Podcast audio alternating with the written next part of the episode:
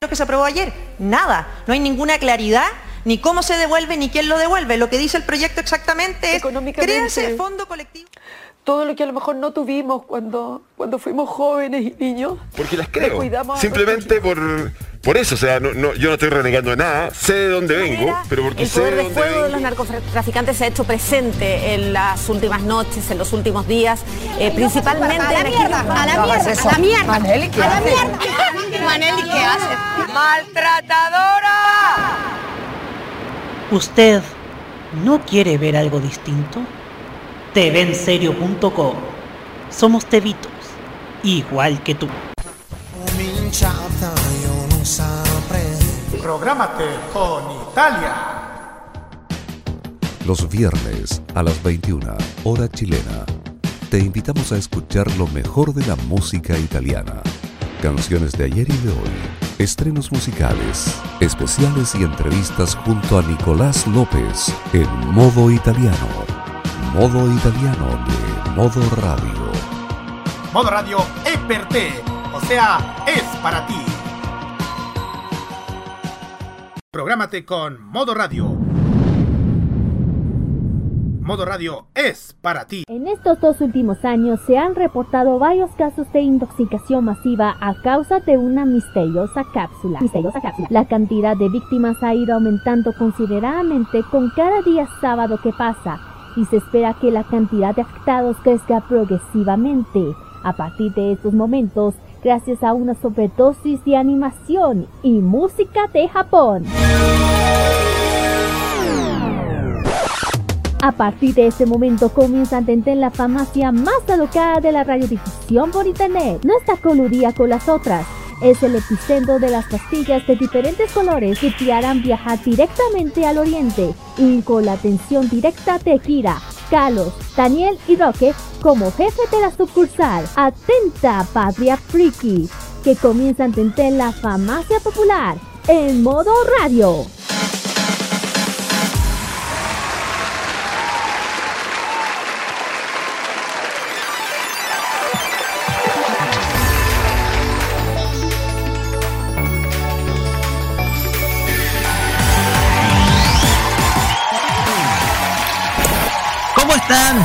Tengan todos ustedes muy, pero muy buenas tardes, amigos oyentes de Modo Radio que nos escuchan a través de nuestra señal en vivo.modoradio.cl, también a través de Judy, Monkey Boo, por qué no decirlo también en nuestra página web de noticias www.modoradio.cl, donde está el banner negro donde pueden ver nuestro productor y escucharnos ahora en vivo. Comenzamos el último episodio de esta temporada 2020 de Farmacia Popular acá en Modo Radio. Sobrevivimos a una pandemia, sobrevivimos a todo lo que pasó este año. Este, este, año no se nos va a olvidar. No, este, se te olvidó la, la social. Antes. Pero eso fue la temporada anterior. Igual la pasamos. Pero igual la pasamos, claro está. Pero bien, el tema acá es que ha sido para todos una temporada muy, pero muy difícil. Yo de, ahí vamos a contar algunas cositas del, de, al final de nuestro programa, hacer el resumen, el review cuando estemos ya antes del, del cierre definitivo de, este, de esta temporada, esta cuarta temporada, en este capítulo 171 también número 41 de la temporada 4, como podemos llamarlo. Pero ojo, para hacerla más especial en este capítulo, vamos a tener un invitado muy especial esta tarde. Lo vamos a decir después porque vamos a saludar primero a nuestros contertulios que siempre están con nosotros aquí en, eh, nuestro programa. Hablamos de Kusai Ojeda y Carlos Pinto Godoy. ¿Cómo están chicos? Muy buenas tardes. Buenas tardes a toda la gente que está escuchando Modo Radio. Buenas tardes, buenas noches chiquillos, que así estamos en el último el último capítulo del sábado y, y ojalá que sea de todo la de todos. Exactamente. Y ahora, antes de iniciar, es momento de revelar quién es nuestro invitado de honor. Sí, como dice una canción que está en el disco ni por la razón ni por la fuerza de los prisioneros, tema que no, salió en ningún disco, sino que era inédito, solamente salió en esa producción del 96. Nuestro invitado de honor es un ex integrante de esta estación, pero que muchas veces lo recordamos con mucho cariño, siempre cuando podemos. Señoras y señores, está con nosotros de manera muy especial en este cierre de temporada 2020, Don Luis Campos Muñoz. Buenas noches, buenas tardes, perdón, Lucho. Casi me hace confundir el día. Bueno, buenas tardes, buenas noches, buenos días, depende de la parte en donde nos escuchan. Un gusto estar acá en este humilde programa de Farmacia Popular. Muchas gracias por la invitación, de verdad es un honor estar de regreso aquí, hay que decirlo, en mi casa, porque hay que decirlo, tanto Carlos como, como tú, Roque, es eh, nuestro inicio para comenzar una gran radio como es Modo Radio. Así que muchas gracias por la invitación y muchas gracias por estar presente. Así que un honor regresar a mi casa. Exactamente, a su casa, porque usted es eh, fundador también. Es fundador. Exacto. Así que, Lucho, es un honor estar con, contigo. Eh, has vuelto después de, uff, ¿cuánto? No sé si son cuatro años. Cuatro años, sí. Más o menos, sí, son... No, cuatro, eh, sí, cuatro años, porque el 2015 fue donde comenzamos eh, todo este, este lugar. Hay muchas cosas que cambiaron, usted sabrá, eh, Luis, así que... Con el transcurso del tiempo me voy a ir acostumbrando. así es. Eh, siéntese cómodo, esperemos que esperemos que tu visita eh, esté súper pero súper eh, cómoda acá porque eh, tu presencia acá nos va a contribuir a cerrar esta temporada 2020. Nosotros siempre nos extendemos unos cuantos capítulos 2021 la temporada, pero igual nosotros cerramos ahora esta temporada, así que es un honor contar contigo, Lucho, esta tarde de sábado. Así que Disfruta la estancia, disfruta la estancia. A disfrutar de, este universo que, que nos sorprende cada rato. Exactamente.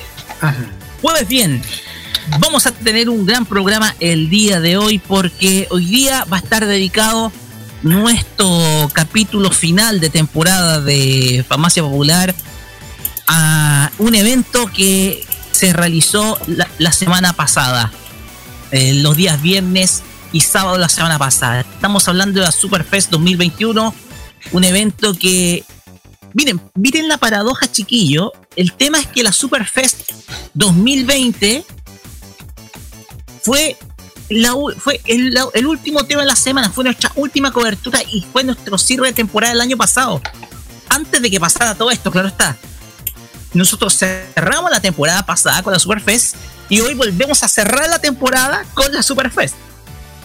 Solamente que ahora lo hacemos en un eh, el elemento se hizo en un formato completamente online. Así que por ustedes saben, las circunstancias que todos bien conocemos, el evento se realizó en un formato online, no decepcionó, pudimos ver eh, pudimos ver eh, el evento con transmisión gratuita ¿Y qué es lo que vamos a tener? Vamos a contar muchísimas novedades que transcurrieron mm. durante el día viernes y sábado. Vamos a extraer, claro está, con eh, claro está, con el permiso de la, de la, de la producción de la Superfest, vamos a mostrarles unos pedazos de las entrevistas realizadas. Y por supuesto también vamos a tener, eh, vamos a contar muchas otras cosas anexas, porque me di cuenta de muchas cosas durante el, durante la transmisión del evento. Así que todo esto lo vamos a tener en nuestro primer y cuarto bloque de nuestro programa. Así que esténse muy atentos porque las, eh, vamos a hablar en profundidad acerca de esta Superfest 2021 en donde tanto Kira como Carlos y yo estuvimos presenciando, yo tuve que presenciar en diferido. Eh, yo, lo vi completo, así que... Pero, pero tiene todo apuntado a la Kira. Pues bien, En nuestro segundo bloque vamos a tener eh, las noticias frikis porque sí que han habido noticias, digámoslo, han habido mucha información. Así que vamos a tener nuestras noticias frikis como es como eh, no es tradicional porque nuestro bloque lo habíamos disuelto por un tiempo, lo habíamos guardado bajo llave, pero sí lo resultamos producto de que eh, correspondía al Fashion Geek de Kira, pero está en un receso hasta el inicio de la temporada que viene, así que la Kira está tomando ya y trabajando para traer más aportes al Fashion Geek. Lo que sí se mantiene son los emprendimientos geeks, que como siempre destacamos un negocio relacionado con Japón y otro con Corea. ¿Nos pueden decir, Kira y Carlos, ¿De qué se tratan estos negocios? Eh, eh, bueno, el primero, bueno, los emprendimientos que tocan esta semana, una es Asian, Asian Record, perdón, que es una tienda que también está en, en la tienda Geek. Y la otra, ¿cuál es, Carlitos? La otra es relacionada con Tienda Cangrejo, una tienda especializada en el mundo del K-pop. Así que estén atentos para este programa para conocer todos los emprendimientos. Así es. Y por supuesto vamos a tener un cierre de programa que va a ser muy especial porque hay cosas que nosotros sabemos, tenemos que desahogarnos, tenemos que hablarla en, eh, al cierre. Así que para, antes de entrar al receso de nuestro, de nuestro programa, que va a durar dos meses, eh, vamos a hacer un cierre muy, pero muy especial. Así que como ustedes saben, todo, como siempre digo, todo esto y la más la mejor música de Oriente, solamente acá en Farmacia Popular, solamente acá por modoradio.cl y por supuesto también en nuestros podcasts. Y respecto a esto último, Carlos Pinto, por favor, léanos las redes sociales para que se comuniquen con nosotros. Sí, Facebook, Twitter y Instagram, arroba y arroba farmacia popular, hashtag farmacia popular MR, WhatsApp más 569-9533-0405 más 569-94725919. Ya lo, ha dicho Roque en bio.modoradio.cl, www.modoradio.cl, TuneIn, Monkey Bull, los sitios web de las aplicaciones mencionadas y también los podcasts de Farmacia Popular para que puedan escuchar las veces que ustedes quieran. Ah, sí. Así es. Nosotros tenemos que reiterar siempre que nuestros episodios siempre van a estar disponibles a partir del lunes de la semana siguiente. Siempre van a estar, eh, siempre van a estar. Eh, no, o sea, nosotros vamos a asegurar de que no se pierdan ningún programa de farmacia popular. Si ustedes no pueden escuchar tanto la transmisión de hoy sábado como la de mañana de domingo, que es la repetición, tienen la chance con nuestros podcasts. Recuerden que están todos nuestros capítulos desde el primero eh, que se emitió el 18 de marzo de 2017 hasta el que se va a publicar este día lunes, que es el de hoy. Así que ustedes siempre van a estar en la compañía de Farmacia Popular, a pesar de que nosotros no estemos por dos meses cuando estemos nosotros de vacaciones, entre comillas, vacaciones. Así que eh, ustedes saben, recurran a nuestros podcasts si quieren encontrar el mejor entretenimiento, la mejor música y todas nuestras locuras que hicimos a lo largo de estos casi ya cuatro años de programa.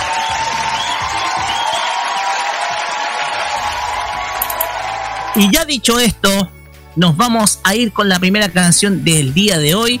Y ahora sí, Kira, Carlos, Lucho, ahora sí tenemos el single del Opening 2 de Hanjo no Yashahime.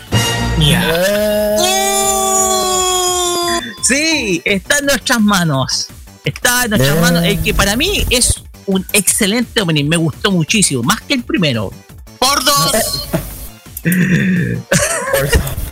así es. Es que tendremos que tener la opinión de alguien también, opino sí, La Alice, la Alice. Eh, sí, preguntará la Alice al respecto. Por cierto, saludos a, la, a nuestra querida Alice, que de seguro no se está escuchando. Así es, siempre nos escucha. Lo que vamos a escuchar ahora a continuación es a la agrupación Muse con el tema Burn, que es el opening 2 de Hanjo no Yashahime. Estás en Farmacia Popular, vamos y volvemos con la primera parte de la Superfest 2021 acá por modoradio.cl.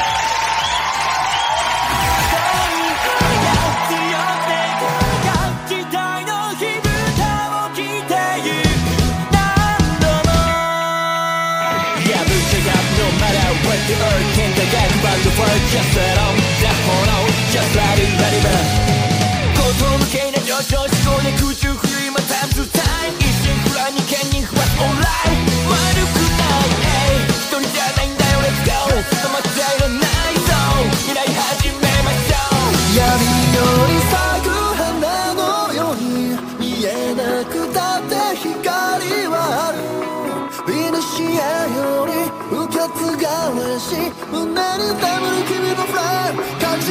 We're going higher 強くて輝き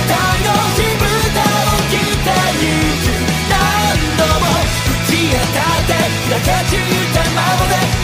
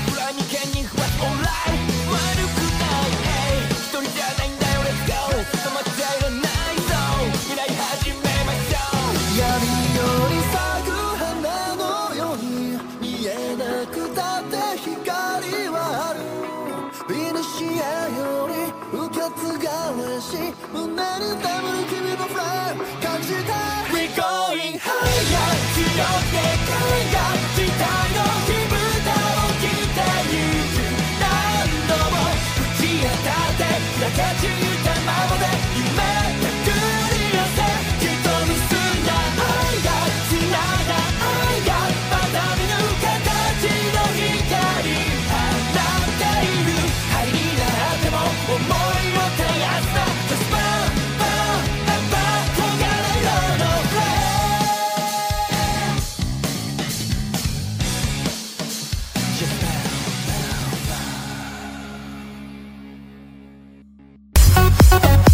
diversión sabatina friki de todas las semanas está en Famacia Popular, en modo radio.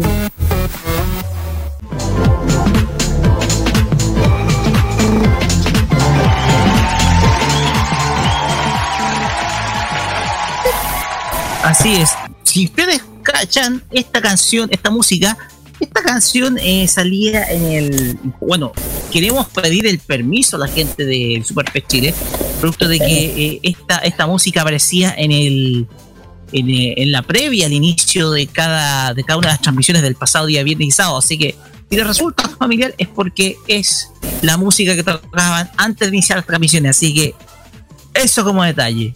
Continuamos acá en Farmacia Popular, acá por Modo Radio de hoy, día 6 de febrero de 2021.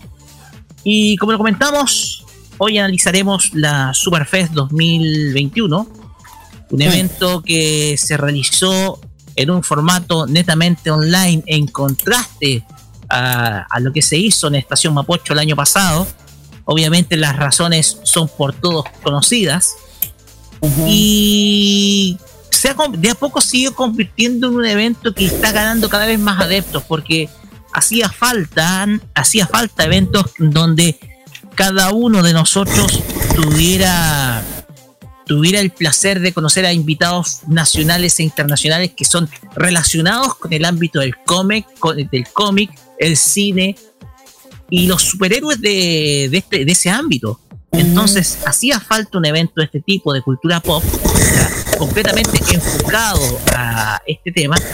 Y la oportunidad se dio los pasados días 29 y 30 de enero, en donde en un formato netamente online y desde, la, desde los estudios de Iberoamericana Radio Chile se pudieron eh, contar con invitados tanto nacionales como internacionales, tanto en el ámbito de la, de actuación, el cómic y por supuesto también destacados actores de doblaje.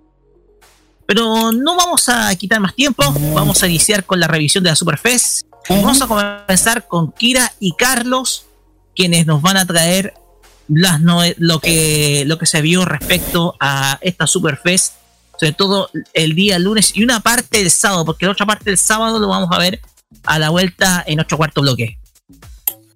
Ok, A ver, primero de nada, ya saben que hace un, bueno, ya fue, eh, este evento fue el 29-30 de enero, ya, ya pasó. Y fue eh, presentado por la Universidad de San Sebastián, Facultad de Diseño Digital e Industrias Creativas, primero. Y también, bueno, el, el- tuvo eh, por parte de la conducción por Gonzalo Frías, eh, un gran conductor, hay que decirlo. Bueno, primero que nada empezamos con, se empezó con la presentación típica de la Superfest, eh, dando un poco de recordatorios del evento anterior, que fue, para mi opinión, eh, yo, mira, yo- nosotros fuimos con el Carlos a ese, al evento de la Superfest, Ojo que la Superfest también no la ha tenido fácil, porque cuando acuerdan que yo empecé con el tema de la, de la social, tuve que cambiar el tema de la fecha y lo, supieron hacer muy bien.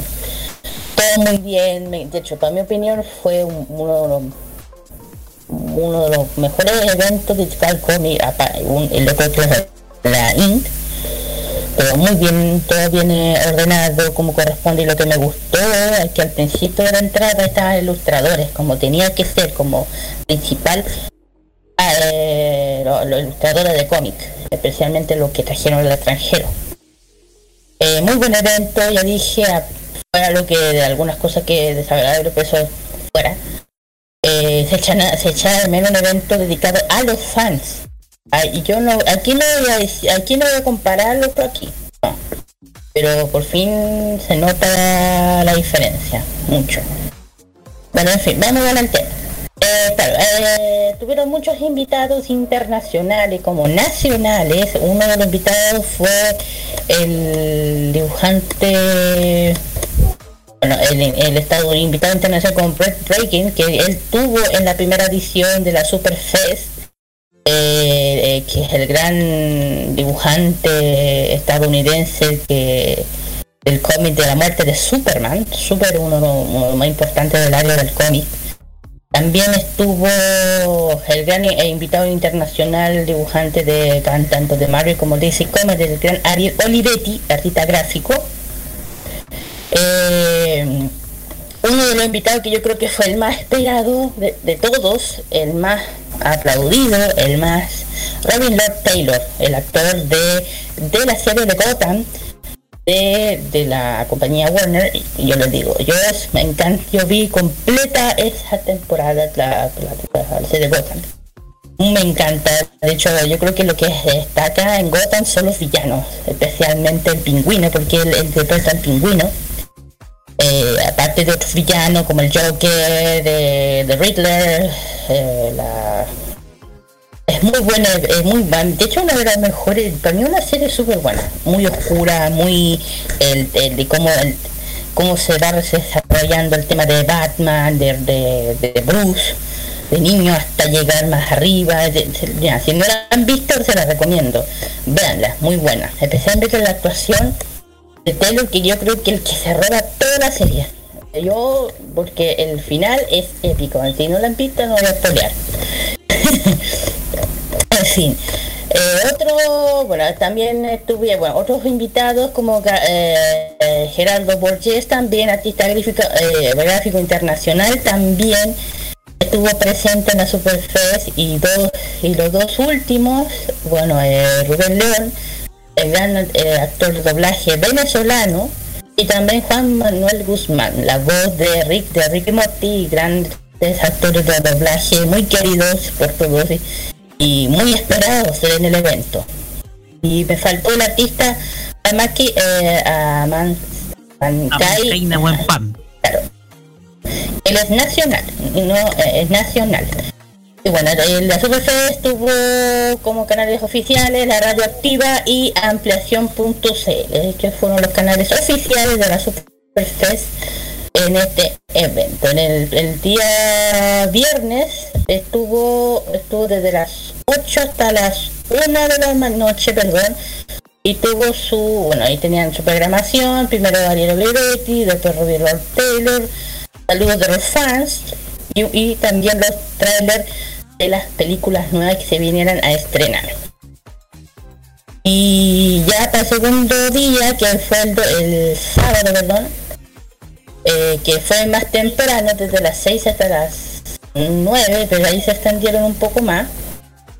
Se tuvo presentaciones de la Universidad de San Sebastián, una especie de, de, de- de guía, de excursión dentro de la universidad, de las facultades digi- de diseño digitales, robótica, como es, admisiones, toda esa cosa. Hubo concursos, cosplay. No hubo co- concursos cosplay, pero hubieron cosplay, sí. Entrevista a Ray Bregan, entrevista al- a los creadores de la Superfest Chile. Eh, también vino la entrevista de Juan Gómez, de Juan Manuel Guzmán, de Rubén León, un poco de los de Warner de este año, un poco del panel de Cinemark, saludos, tiendas, eh, trailer, merchandise y más. Eh, bueno, la primera ronda ya tuvo don, a- don Ariel Olivetti, que fue conducido por el tío Pelao. Eh, fue un, fue una, unos minutos bien entretenidos, mucha trayectoria, de mucha gente lo esperó a don Ariel Olivetti, eh, un gran maestro de la- del cómic para los que son artistas del cómic, están empezando esta vez, es un maestro.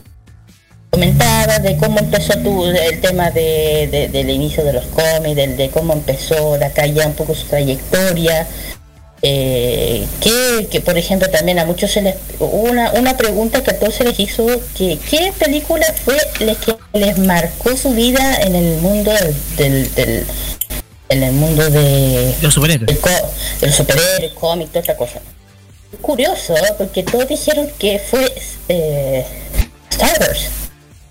A través de Star Wars empezaron como a, a- claro, era de ellos que cuando empezaron a ver la película al principio de los 70, eh, cuando fue el 77, pero bueno, como el 78 y para ellos fue como el cambio definitivo para entrar al mundo del cómic. Bueno, ¿Tienes alguna apreciación, Kira? Lo que pasa es que, porque decía, muchos decían que en el 78 eh, Star Wars llegaba a Latinoamérica producto de que siempre, antiguamente, y no era no es como ahora, antiguamente se tardaba varios meses que la película saliera de los Estados Unidos para que llegara a otras partes. Entonces, uno de los últimos lugares donde llegaba la película, las películas, era en Latinoamérica, que llegaba incluso hasta con una desfase de 12 meses. Entonces, el tema acá es que, te cuento el caso personal de mi tío, mi tío vio la película de Star Wars eh, en el año 78 en Rancagua. Entonces, por eso muchos dicen que la vieron en esa fecha.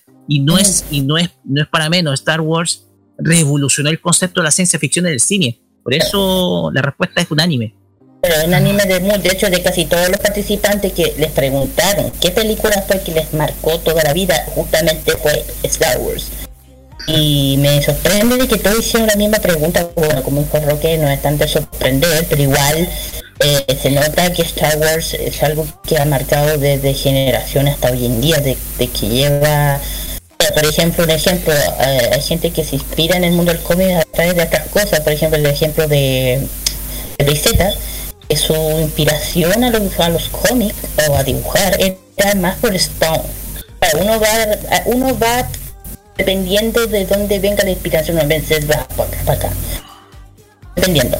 Bueno, aparte que hubo concursos, un concurso, bueno, uno de los concursos fue de bragclub.com, que es un, parece que es un, es una tienda eh, con merchandise y cosas de, de Disney, troncheras, que hace- haciendo con uno de una de las tiendas dentro de lo, del evento hicieron concursos eh, claro, dentro del panel de Gonzalo Frías, atrás había un montón de cosas que todo el mundo yo creo que anduvieron diciendo, ¡ah! La, las dotes del volver al futuro, vive ya, ya, allá atrás, y uno diciendo, ¡ah!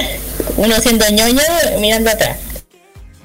Eh, fuera de eso, eh, bueno, después se vino eh, la entrevista más importante de ese día que fue Robin Lanterlo. Yo me yo alta en, la- en el chat todo el mundo, Lanterlo, ¿cuándo viene? ¿Cuándo llega? Todo el mundo así. Yo creo que estoy con la opinión de muchos que estuvieron ahí diciendo, ¿por qué no pudo ser eh, presencial? Y todos saben de, de por qué no se pudo, pero eh, de hecho para otra edición. por- todos esperamos eso que venga Robin Otero ya ahora más presencial, porque yo fue lo más más esperado, más eh, alabado en el chat, eh, en el evento más que nada. Se nota que es un persona que, fue muy, muy querido, es muy simpático ahí, bueno, entre, entre la entrevista, hablando con, con Gonzalo ahí, con el inglés que le salía eh, súper abierto, súper temático, como ah, también se le preguntó cómo era interpretar el tema del, del, pingüino, eh, de, cómo le fue, cómo empezó a, darle personalidad a este pingüino, porque ya saben que el, eh, el pingüino es un personaje dentro del mundo de Batman, uno los villanos también más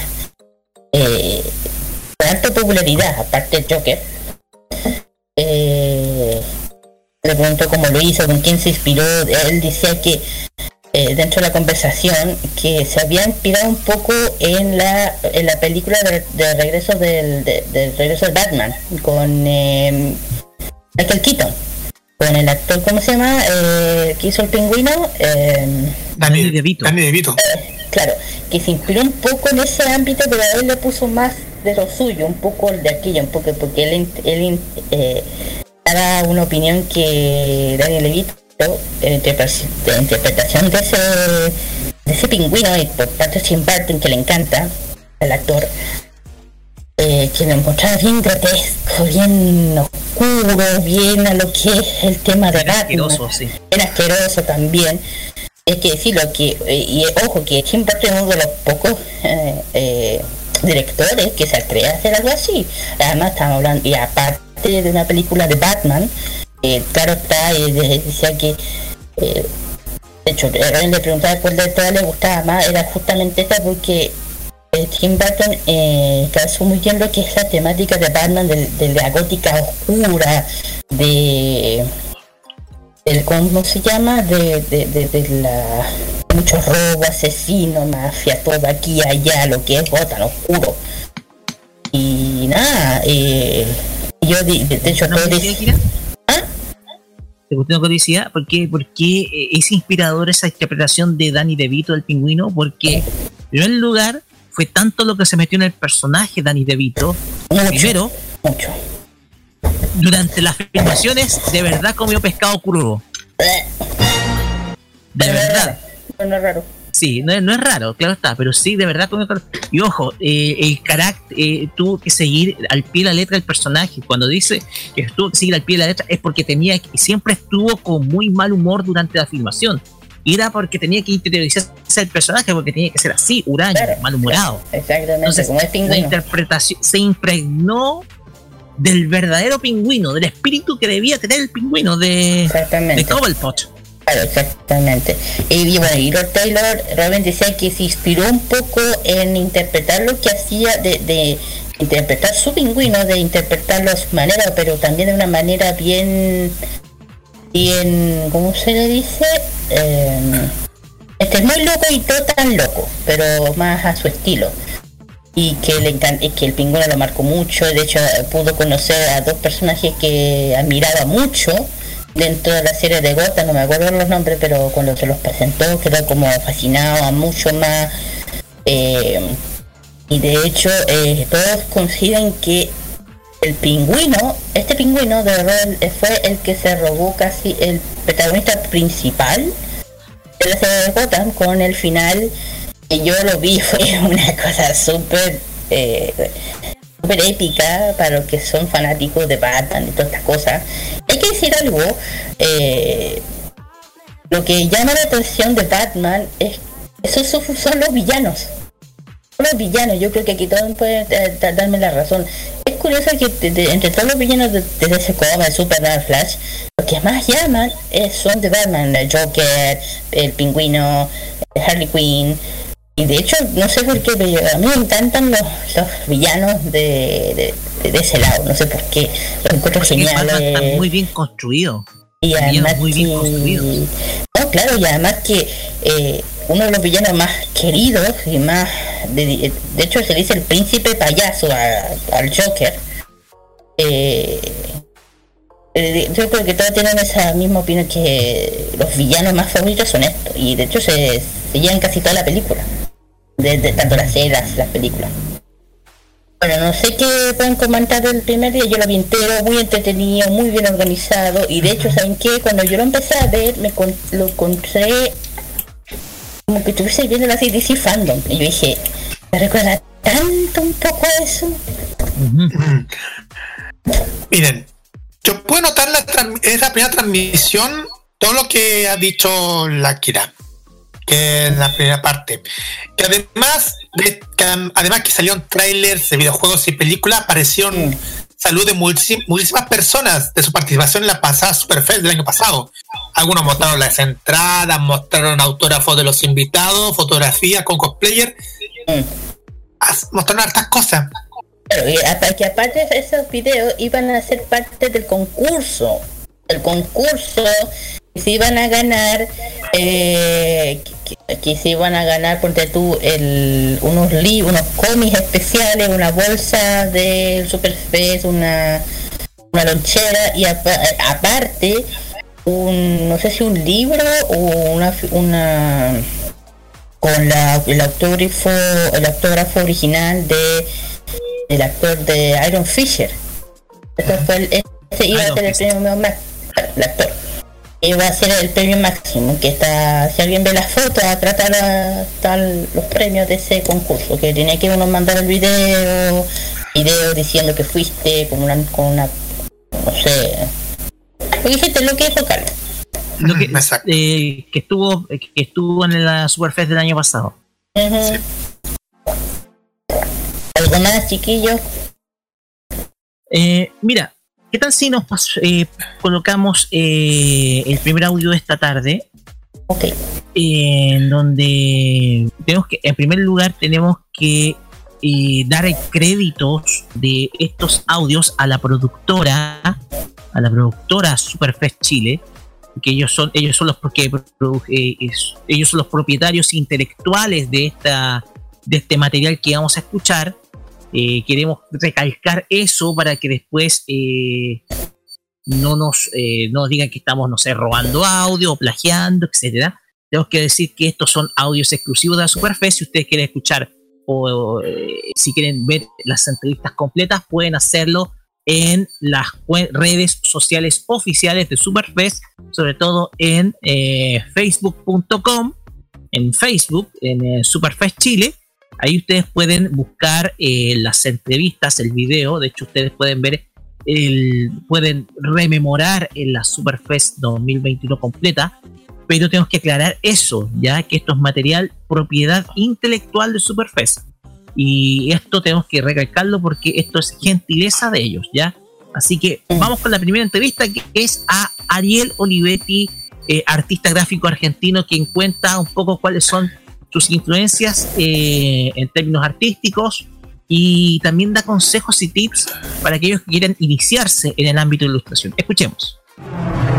Bueno, no, estudié nunca dibujo en, una academia em, clásica ni, ni con un profesor, pero estudiar, estudié. Estudié por cuenta propia, me llevó mucho más tiempo que la gente que por ahí va a un taller y puede, puede tener atajos y consejos. Yo no tenía ni consejos, ningún familiar dibujante, nada, así que estudiar, estudié mucho de libros, de libros, y eh, observando mucho, observando mucho y, y practicando muchísimo.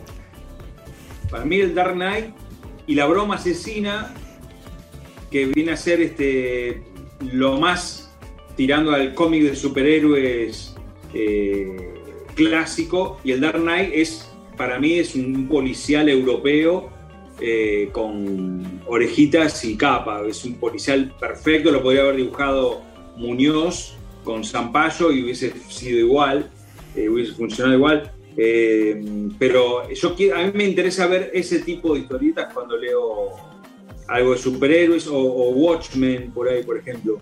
Es lo que me gusta, que me sorprenda. Yo ya hace más de 25 años que dibujo eh, historietas de superhéroes y quizás por ahí tengo eso, una deformación de, leer tanto cómic de superhéroes, tantos guiones de superhéroes que son los que tengo que dibujar, que ya sé cómo va a terminar la segunda página. Eh, y en estas historietas que yo te nombré, realmente te sorprendes. Te sorprende el final, te sorprende el desenlace. eh, y por ahí busco eso, sorprender. Eh, en los que me dieron más, más libertad, por ejemplo, en Punisher eh, era un personaje de Marvel bastante más para adultos y, y, mm, es un personaje que no tiene superpoderes, pero eh, duro, que se enfrentaba a, super- a supervillanos medianamente normales. Eh, y en un momento determinado Marvel decide incluirlo dentro del universo de los superhéroes y me piden a mí que le dé un carácter totalmente distinto y bueno, ahí lo pongo súper musculoso, lo, hago un cazador, pero eh, de, de Marvel. Y la verdad que fue muy divertido porque estuve trabajando en muchos números y es como que le generé una, una personalidad eh, bastante hecho a medida. Y después con el otro personaje que también lo hice propio es con el Fantasma del Espacio. Que el Fantasma del Espacio no tenía, nunca tuvo un génesis, eh, nunca se había hecho los orígenes del Fantasma del Espacio. eh, y con, eh, con Sean Kelly, eh, Joe Kelly, hicimos, Sean Kelly es el que baila, Joe Kelly hicimos este, los orígenes del personaje y la verdad que fue muy divertido, muy divertido. Hay dibujantes amateur que son excelentes artistas, excelentes artistas, incluso mejores que los que publican. Pero ¿qué sucede? No tienen la posibilidad de rendir con el ritmo que exige tanto Marvel o DC. Entonces no, van no se animan o no pueden dar el paso final para poder publicar en esas editoriales. El profesional de, Marvel o DC eh, tiene que por lo menos garantizar un nivel estándar, pero sí o sí tienen que garantizar la entrega de una página por día más o menos. Eso es lo que más o menos se calcula. Nombraste una de las, de las fuertes de mi época, Akira, eh, Re- Blade Runner, eh, eh, Brasil, la película Brasil. Terry Eh. Claro. Eh, Star Wars, por, por supuesto. eh, Mad Max. Son películas que una vez que las vi no volví a ser el mismo gráficamente. Influenciaron muchísimo. Eh, Alien, la primera de Alien. eh, hay muchas, pero esas, esas sí, seguro, hicieron un antes y un después eh, en el dibujo, en el dibujo. Estudiar, estudiar, no, no dibujar de memoria, no, no conformarse con, con lo que saben ellos que, con lo que saben ustedes que le- les está saliendo lindo, bonito. Traten de dibujar lo incómodo, lo que no les sale. Es la forma de aprender. Eh, si ustedes les están saliendo bien los ojitos, bueno, no dibujen más ojitos, dibujen, otra, dibujen lo que les cuesta. Eh, es la forma de aprender. Ahora, lo que digo yo siempre a mis alumnos, hay dos formas de tomarse esto de el arte en general, la gráfica, la música, la actuación. Una puede ser por diversión. Entonces, si es por diversión, hagan lo que realmente tienen ganas y lo que les da placer y dibujen lo que tienen ganas de dibujar. Ahora, si lo que quieren es trabajar de esto y aprender, van a tener que tomar ciertas incomodidades. Y las incomodidades es eso, dibujar. eh, si a ustedes les salen bien las personas de frente, bueno, van a tener que aprender a dibujarla de perfil, dibujar perros, dibujar tazas de café, dibujar floreros. eh, es eso. En, todas las, en todas las eh, actividades artísticas, si ustedes quieren dejar de pasarla bien para empezar a ser profesionales y después pasarla bien con eso, eh, van a tener que hacerlo incómodo. No queda otra.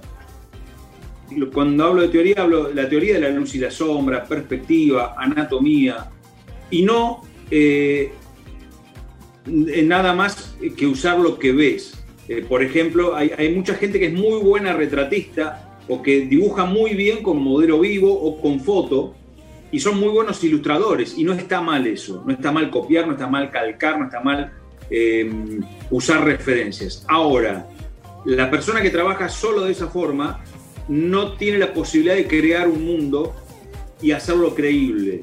Un mundo que no existe, hacerlo creíble. Y de eso se trata eh, el trabajo nuestro, de los que hacemos historietas o hacemos ilustración fantástica. Es eh, dar la sensación de que algo que no existe tener la sensación de que pueda llegar a existir, ¿por qué no? Eh, y eso lo único que lo puede lograr es el conocimiento teórico de la luz y la sombra, la anatomía, la perspectiva, ¿eh? la teoría del color. Así que em, no está mal copiar, no está mal calcar, pero si ustedes quieren hacer, marcar la diferencia, tienen que estudiar el resto de las teorías del arte gráfico. Que bueno, bueno, eh, es una asignatura pendiente porque Chile todavía no, no tuvimos la oportunidad de publicarlo en Chile. Los, libros de Itch que llegan a Chile eh, son los editados o en Perú o en Argentina.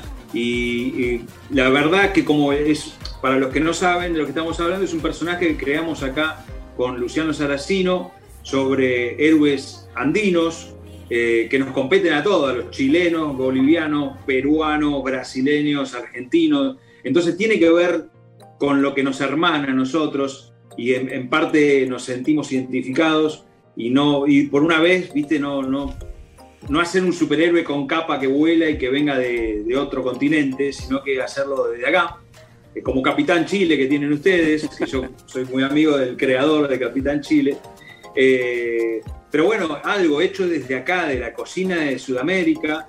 Y, bueno, entonces por eso nuestro interés en que se publique, se publique también en Chile.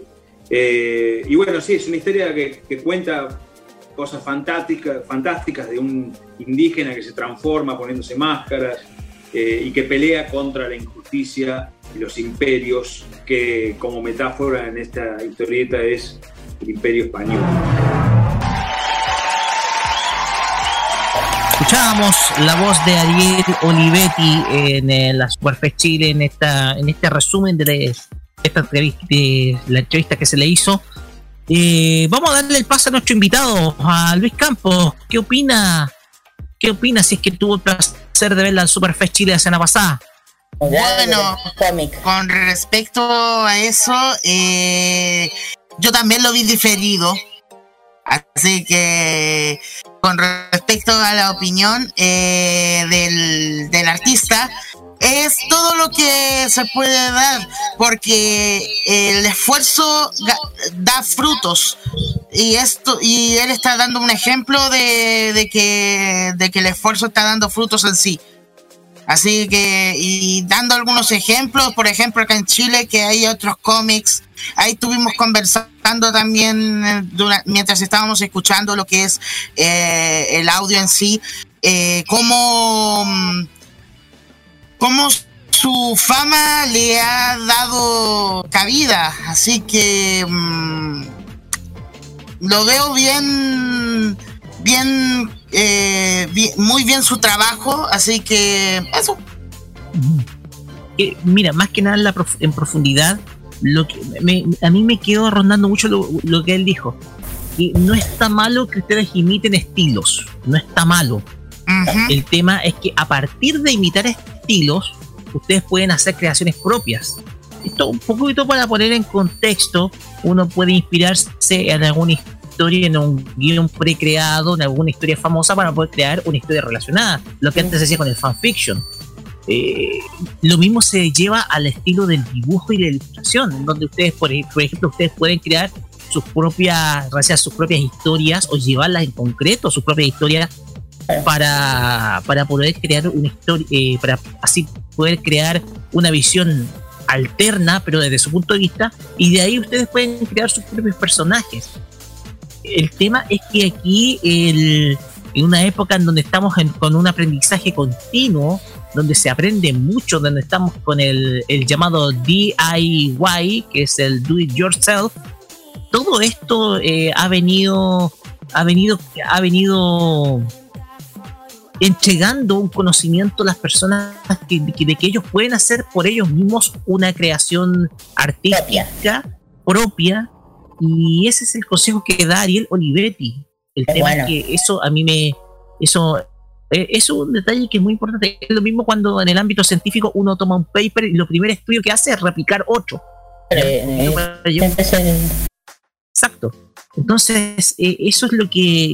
Eso, eso, lo que él hace es dar palabras de aliento para aquellos jóvenes que puedan ir, dedicarse a ilustración a futuro y sin duda alguna eh, crear nuevos talentos en ese ámbito, en el ámbito de, de la creación. Tanto creación del tema cómic, tanto ilustradores. De hecho, nosotros en, en, la- en farmacia, como que hemos estado siempre, cuando vamos a la feria friki, le damos siempre prioridad también al tema de los ilustradores. Porque cuando vamos siempre vemos gente nueva, los jóvenes que piensan con algo y se, de hecho me preguntan y he visto muchos estilos diferentes, muy bonitos, se nota que les gusta y muchos cómics, eh, de cómics chilenos, claro que sí. Como dicen, eh, de, de hecho cuando los vemos se nota que son creados por ellos mismos, que no son copiados, calcados, como se le digan, que se esfuerzan para cumplir su sueño de poder mostrar su arte, más que nada. Así es. Mira, aquí tenemos un caso de un chileno, Amancay Nahuelpan. Para él, la eh, para él, el cine fue una inspiración para poder crear eh, historias nuevas, ¿ya?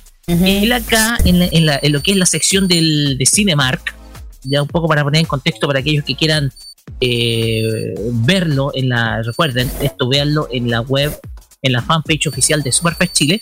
Él cuenta algunas historias de cómo él eh, se fue admirando de aquellas historias que él veía en los cines, sobre todo de su natal Temuco. Escuchemos acá a, a Mancay Nahuelpan, destacado ilustrador nacional, quien cuenta su historia respecto a cómo eh, le gustó la creación de nuevas historias de superhéroes. Escuchemos. la primera, porque debo haber estado muy pequeño. Pero sí recuerdo muchas veces que fui con mi hermana, eh, me llevaba cuando yo era chico. Recuerdo que fuimos a ver el quinto elemento juntos y me voló la cabeza eh, la película, los efectos especiales, lo- lo- los edificios, todo lo que tenía que ver con, con la representación de- del futuro este de, de- la peli. Y bueno, la película que también fue fenomenal. Eh, también recuerdo una vez que creo que fue una de las pocas veces que fuimos todos en familia con, con mi papá, con mi mamá. Fuimos a ver Titanic. Creo que mis papás se quedaron dormidos y yo estaba esperando que el barco se hundiera toda la película para ver la parte de acción. Sí, esos son como los recuerdos así como más de, infancia que tengo de, de haber ido al cine con, alguien o, de las primeras veces que fui al cine. Con mi hermana fui varias veces también con algunos amigos. Me acuerdo antes, el cine de acá de Temuco era de esos cines que entrabas y podías ver básicamente todas las funciones del día sin salir. Te quedabas en el cine y alguna vez vi alguna película repetida y otra entre medio. Buenos recuerdos de pequeño con el cine. Una película que creo que me, voló la cabeza cuando la fui a ver al cine y que me sorprendió, por, decirlo de una forma, me sorprendió mucho, pero más que sorprenderme, me, dejó así, pero impactadísimo fue Matrix cuando salió en el cine. Quedé, pero vuelto loco con la película, los efectos especiales. Era la primera vez que usaban esa cámara en 360, el- cuando Neo y Trinity entran al, al edificio en la última, en la tercera, en el tercer acto y empiezan a saltar y correr por las paredes y las balas y, las murallas reventándose por todas partes. Eh, realmente era fascinante ver el- los efectos especiales en- en- en el cine cuando, cuando Neo se echa para atrás y las balas empiezan a pasar y la, la cámara empieza a girar alrededor. Realmente después eso me, me- me- me quedó como súper marcado también en, en- en- en las historias que hacía cuando hacía cómic. Pero sí, o sea, fu, Matrix fue una de esas películas que, que- que también en el cine marcó un, un antes y un después. Nada, o sea, buenísimo. Yo creo que me gustaría ver por primera vez Batman 89, la de Tim Burton, porque esa nunca la vi en el cine. Era muy pequeño cuando, cuando salió y me hubiese gustado haber sentido la, la experiencia de verlo en la pantalla gigante con, con el sonido y todo lo demás. Creo que hubiese sido bastante fascinante haberla visto por primera vez en el cine esa película, que después solamente la vi en, en la tele o, o en video. Batman. Eh, crecí viendo el, el Batman de Adam West, eh, la- las películas de, de Barton, la serie animada de Batman, entonces siempre como que estuvo muy presente cuando era, cuando era más chico, el personaje este, me encantaban los superhéroes y todos los, los cómics también los leía, entonces eh, siempre marcó como un, un referente dentro de mis personajes favoritos de ficción y, y bueno, hasta el día de hoy sigue siendo de mis favoritos. Bueno, yo creo que los recuerdos de ir al cine con, con mis papás, eh, mis papás comprándome los cómics también, eh, haciendo mis propias historias cuando era chico y después de, de todo ese tiempo eh, llegar ahora a, a trabajar en DC Comics y, y haber dibujado Batman y otros personajes que también me gustaban de pequeño, creo que ese es como el mayor tesoro de, de lo que podría haber esperado de, de, de todo ese fanatismo de pequeño. Y ahora poder trabajar en esta industria y ser una parte este eslabón de, de creatividad de, de, los personajes que siempre me han gustado. Una serie de cómics que se llama 100 balas, que, que creo que quedaría muy buena como una serie de HBO así como The Wire o, o Soprano es una serie de crimen y pandillas que si tuviera el tratamiento de HBO quedaría muy bonita. En Netflix acaban de estrenar un documental que se llama Fear City, New York vs. The Mafia, que es un, una serie documental que registra cómo el FBI desbarató las últimas cinco grandes familias que quedaban de la mafia en New York. Está muy buena porque tiene harto como eh, de lo que lo que tienen que hacer los, los agentes del FBI para, para infiltrarse, a, a, conectar los micrófonos y todo eso. Eh, a mí me encanta la, todo lo que tiene que ver crimen y mafia, las películas de Scorsese y todo lo demás, así que si te gusta eso, creo que esta serie también se viene buena. Está bien buena, la recomiendo. y de películas, bueno, también en Netflix está la trilogía original de Indiana Jones, que es otra de mis favoritas. Nada, si quieren pasar un buen rato con, con, con Harrison Ford, creo que eh, merece eh, que vean las tres películas porque realmente son muy entretenidas. Y para toda la familia también, aprovechen la cuarentena. Escuchábamos a Mancaina Panel para donde nos contaba cómo el cine influyó en su estilo artístico. Um, y fíjate que hay un común denominador de ¿Qué? Batman. Es que Batman, Hay Batman. Es que Batman hay que decirlo. Mira, si hablamos de, de Marvel versus DC, DC en el lado de cómic ha marcado mucho, eh, mucho en ese ámbito. Esencialmente Batman, no sé por qué. Hablan de Batman, de Batman, Joker, eh, siempre se habla de ese tema. En general. De hecho, eh, uno, uno hace la memoria y fíjate que tanto fue el, el- el- Yo me acuerdo que en el año 90, y eso uno puede buscar una tanda que es de febrero de 1990 de TVN, en el concierto de Guns N' no, no de Guns N' Roses, de Bon Jovi, se publicitó mucho de parte de una marca de, de, de bebidas, no podemos decir el aire por concepto de publicidad, eh, él- se hizo mucho merchandising de la película de Tim Burton. Entonces, la, difusión. de Batman. Exactamente, exactamente. De hecho, la película de Batman se estrenó a principios de los 90, al principio del año 90 acá, en, en Chile. Entonces, Pero, pero tema 89. claro, la, La- la primera. 89. Entonces te da muestra de cómo esta película que es Batman de Tim Burton marcó a muchísimos y de ahí comenzamos el punto de partida para una nueva era en las películas donde reflejar, en- en- a través del cine, perdón, donde se reflejaban a superhéroes. Entonces, aquí eh, ese fue el punto de partida y todos y aquí todos coinciden en ello. Sí, que una cosa, sí, pero hay que considerar algo, que en el lado del cine, eh, cine, DC Comics no lo ha hecho antes, muy bien. Digamos. Y si hablamos con ese, a- a- digámoslo por ese tema, que el lado del cine, el, tema de los superhéroes, entre comillas, no lo ha ido relativamente bien. De ello viene Hay la otra que- compañía. Claro, ya a- a- con la otra compañía que, como dicen, en el cine le va bien a, a la otra, pero en el cómic le va mejor el otro, y de hecho hay una hay, una- hay algo muy raro.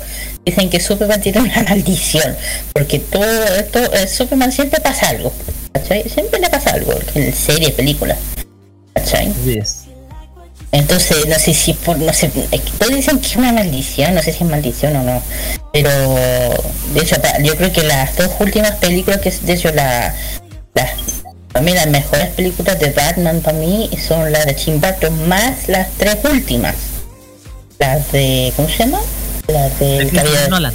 Claro, para mí esas son las que más me han gustado, especialmente la interpretación del, del Guasón, de paz descanse el actor que yo vi el Guasón.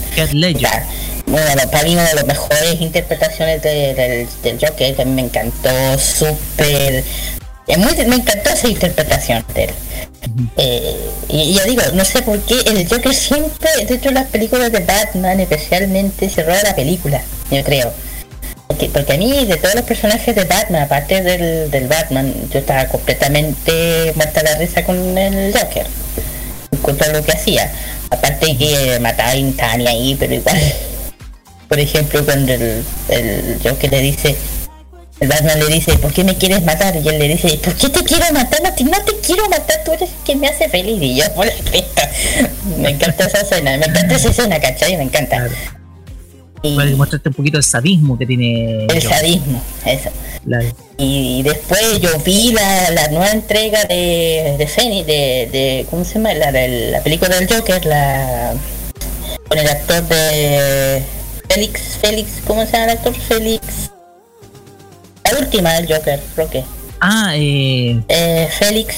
el Joaquín Phoenix. Ese. Joaquín Phoenix. Yo fui, yo fui con el Carlos, creo que fui con el Carlos a verla. Y te digo, mira, nunca había visto una serie tan bien, una película tan bien hecha, tan bien interpretada, con tanto eh, y se nota que el actor se metió en el panel, en el papel, en el, en el personaje de este, de este Joker completamente muy más realista.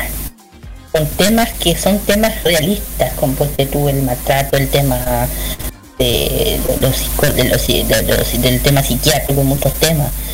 Me encantó, de hecho, cuando el final de la película fue como, ok, esto quedó mejor de lo que pensé.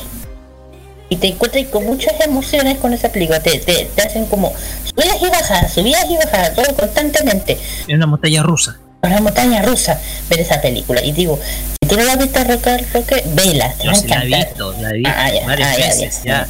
Ya, varias veces.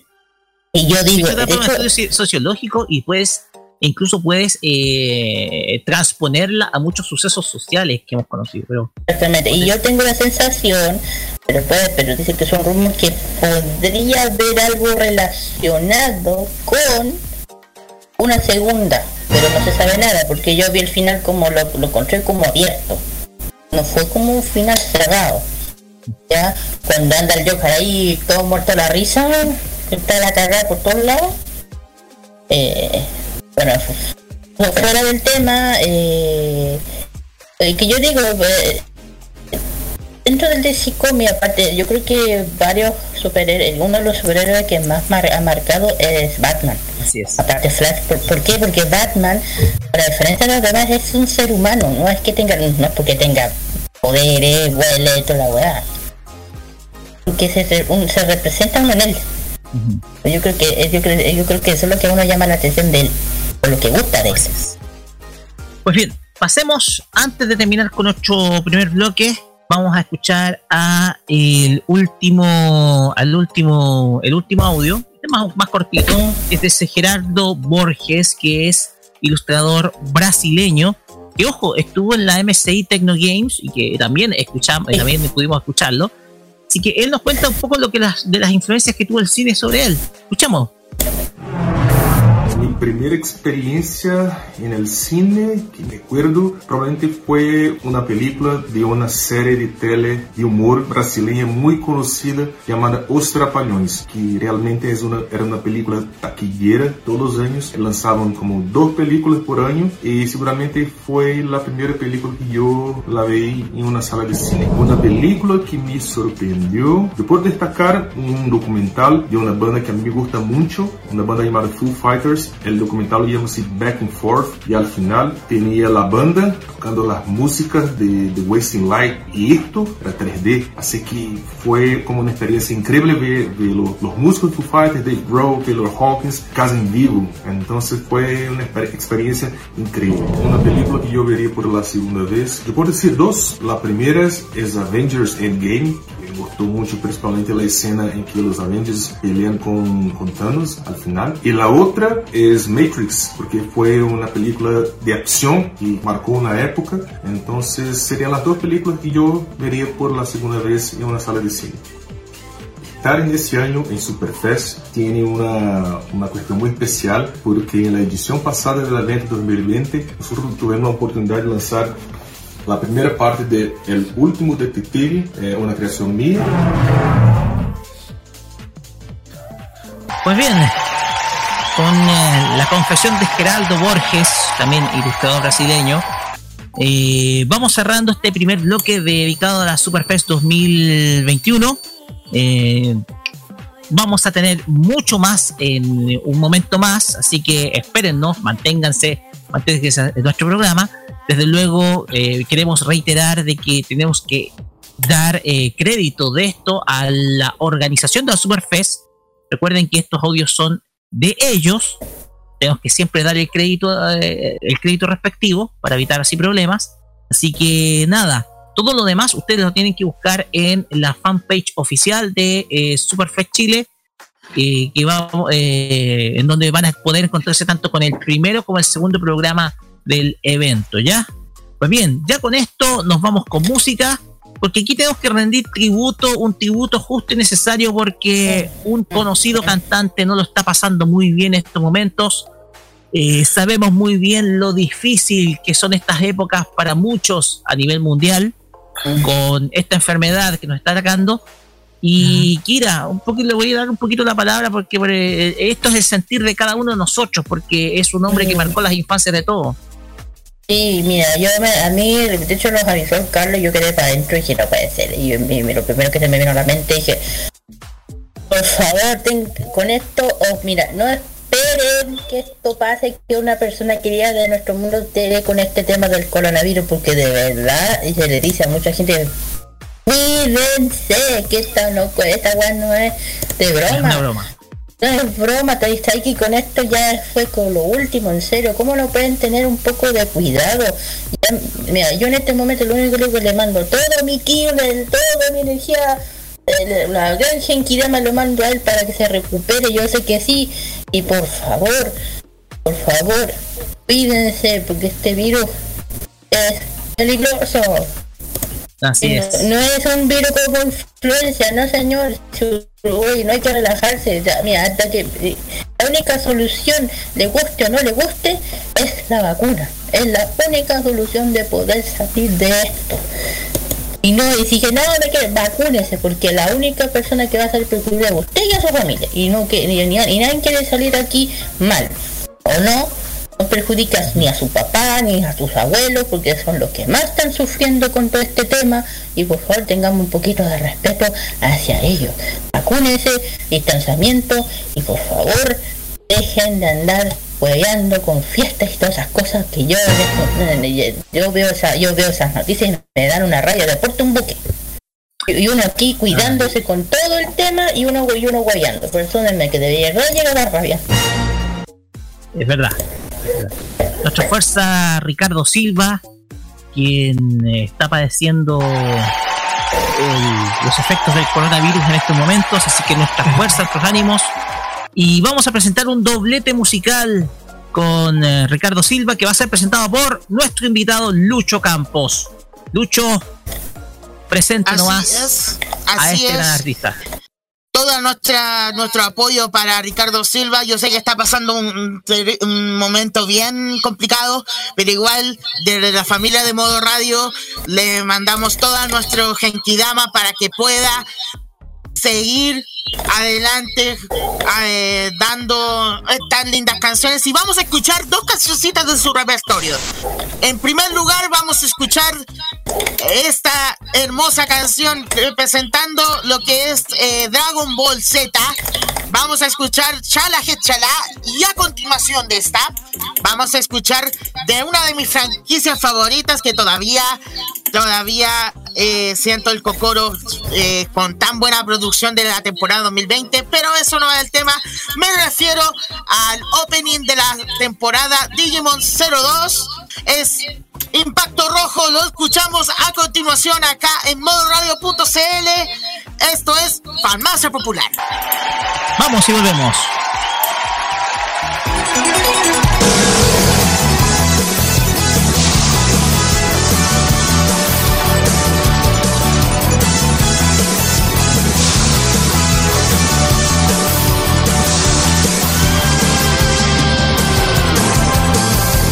Cielo resplandece a mi alrededor, alrededor. Al volar, destellos brillan en las nubes sin fin.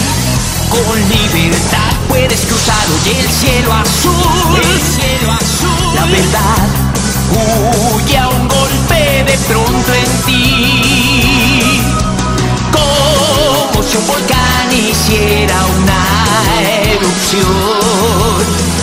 Te grite un gran glacial, podrás ver de cerca un gran dragón.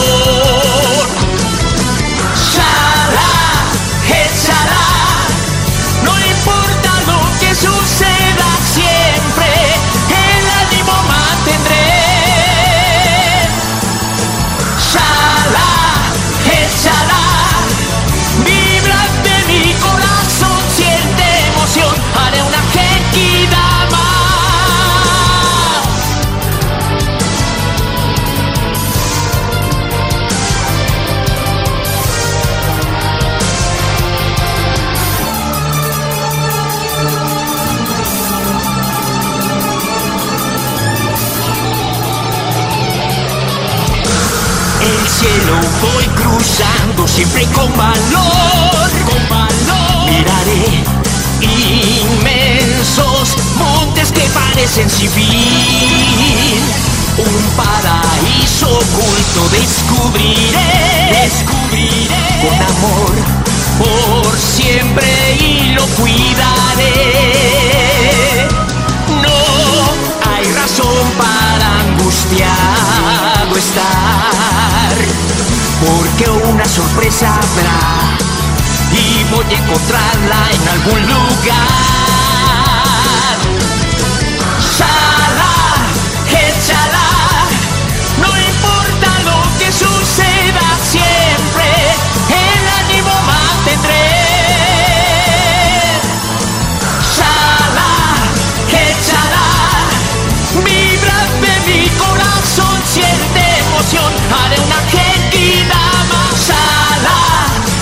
Chala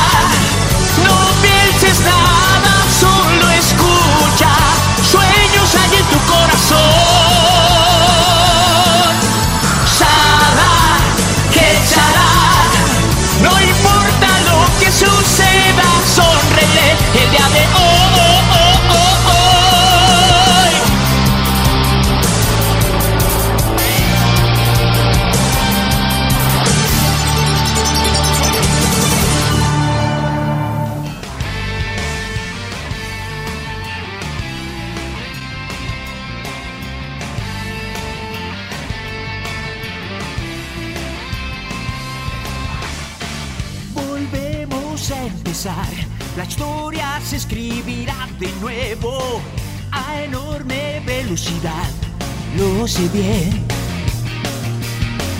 Teñirse tú verás de rojo la tierra hasta su entraña, salvarla todos debemos con valor.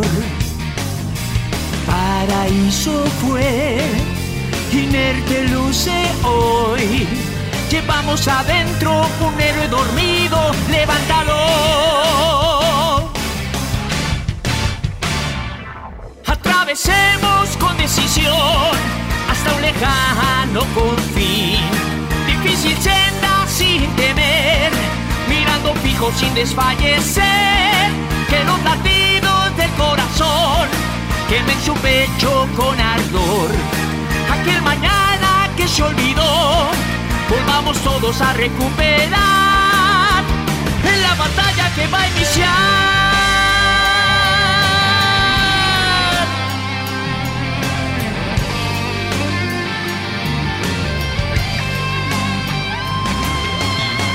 Lo dicho es realidad, te digo no hay que jugar con fuego.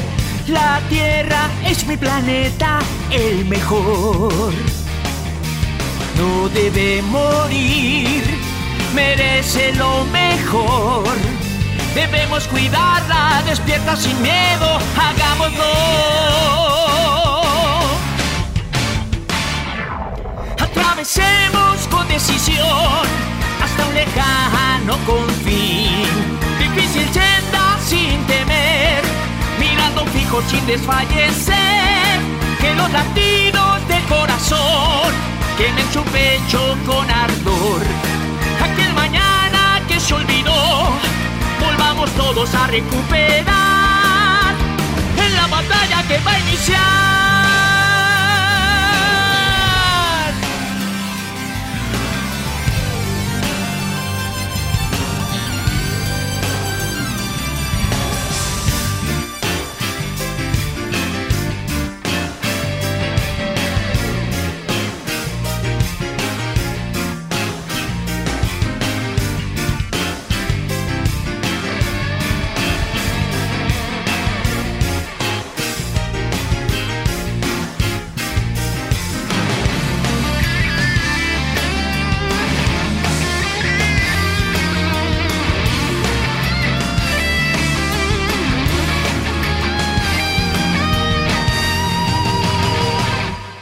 Atravesemos con decisión hasta un lejano confín. Difícil senda, sin temer, mirando fijo, sin desfallecer. Atravesemos con decisión hasta un lejano confín. Difícil senda sin temer, mirando fijo sin desfallecer. Que los latidos del corazón quemen su pecho con ardor. Aquel mañana que se olvidó, volvamos todos a recuperar en la batalla que va a iniciar.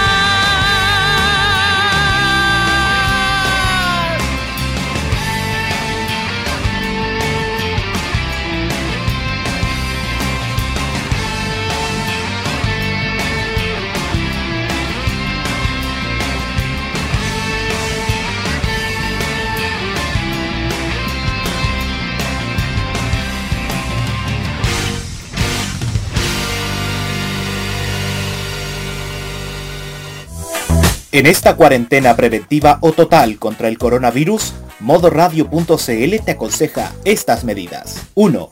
Quédate en tu casa. Solo sal apenas para las necesidades urgentes. 2. Al toser o estornudar, cubre tu boca con un pañuelo o con el antebrazo usando tu ropa. 3. Evita el contacto con otras personas. No saludes de mano o con besos. 4. Mantente a una distancia de un metro de otras personas y evita las aglomeraciones. 5. Si saliste de urgencia por un margen amplio de tiempo, al llegar a tu casa echa tu ropa inmediatamente al lavado y toma una ducha. 6. Lava periódicamente tus manos con jabón por al menos 20 segundos. 7. Si presentas los síntomas de fiebre con 38 grados de temperatura, dolores musculares y complicaciones respiratorias, acércate a un centro de salud más cercano porque pueden ser los primeros síntomas del COVID-19. Contra esta pandemia estamos todos en alerta, porque esto no son vacaciones, es el cuidado de tu vida. Es un mensaje de modoradio.cl. Modo Radio te cuida y es para ti. Prográmate con modo radio.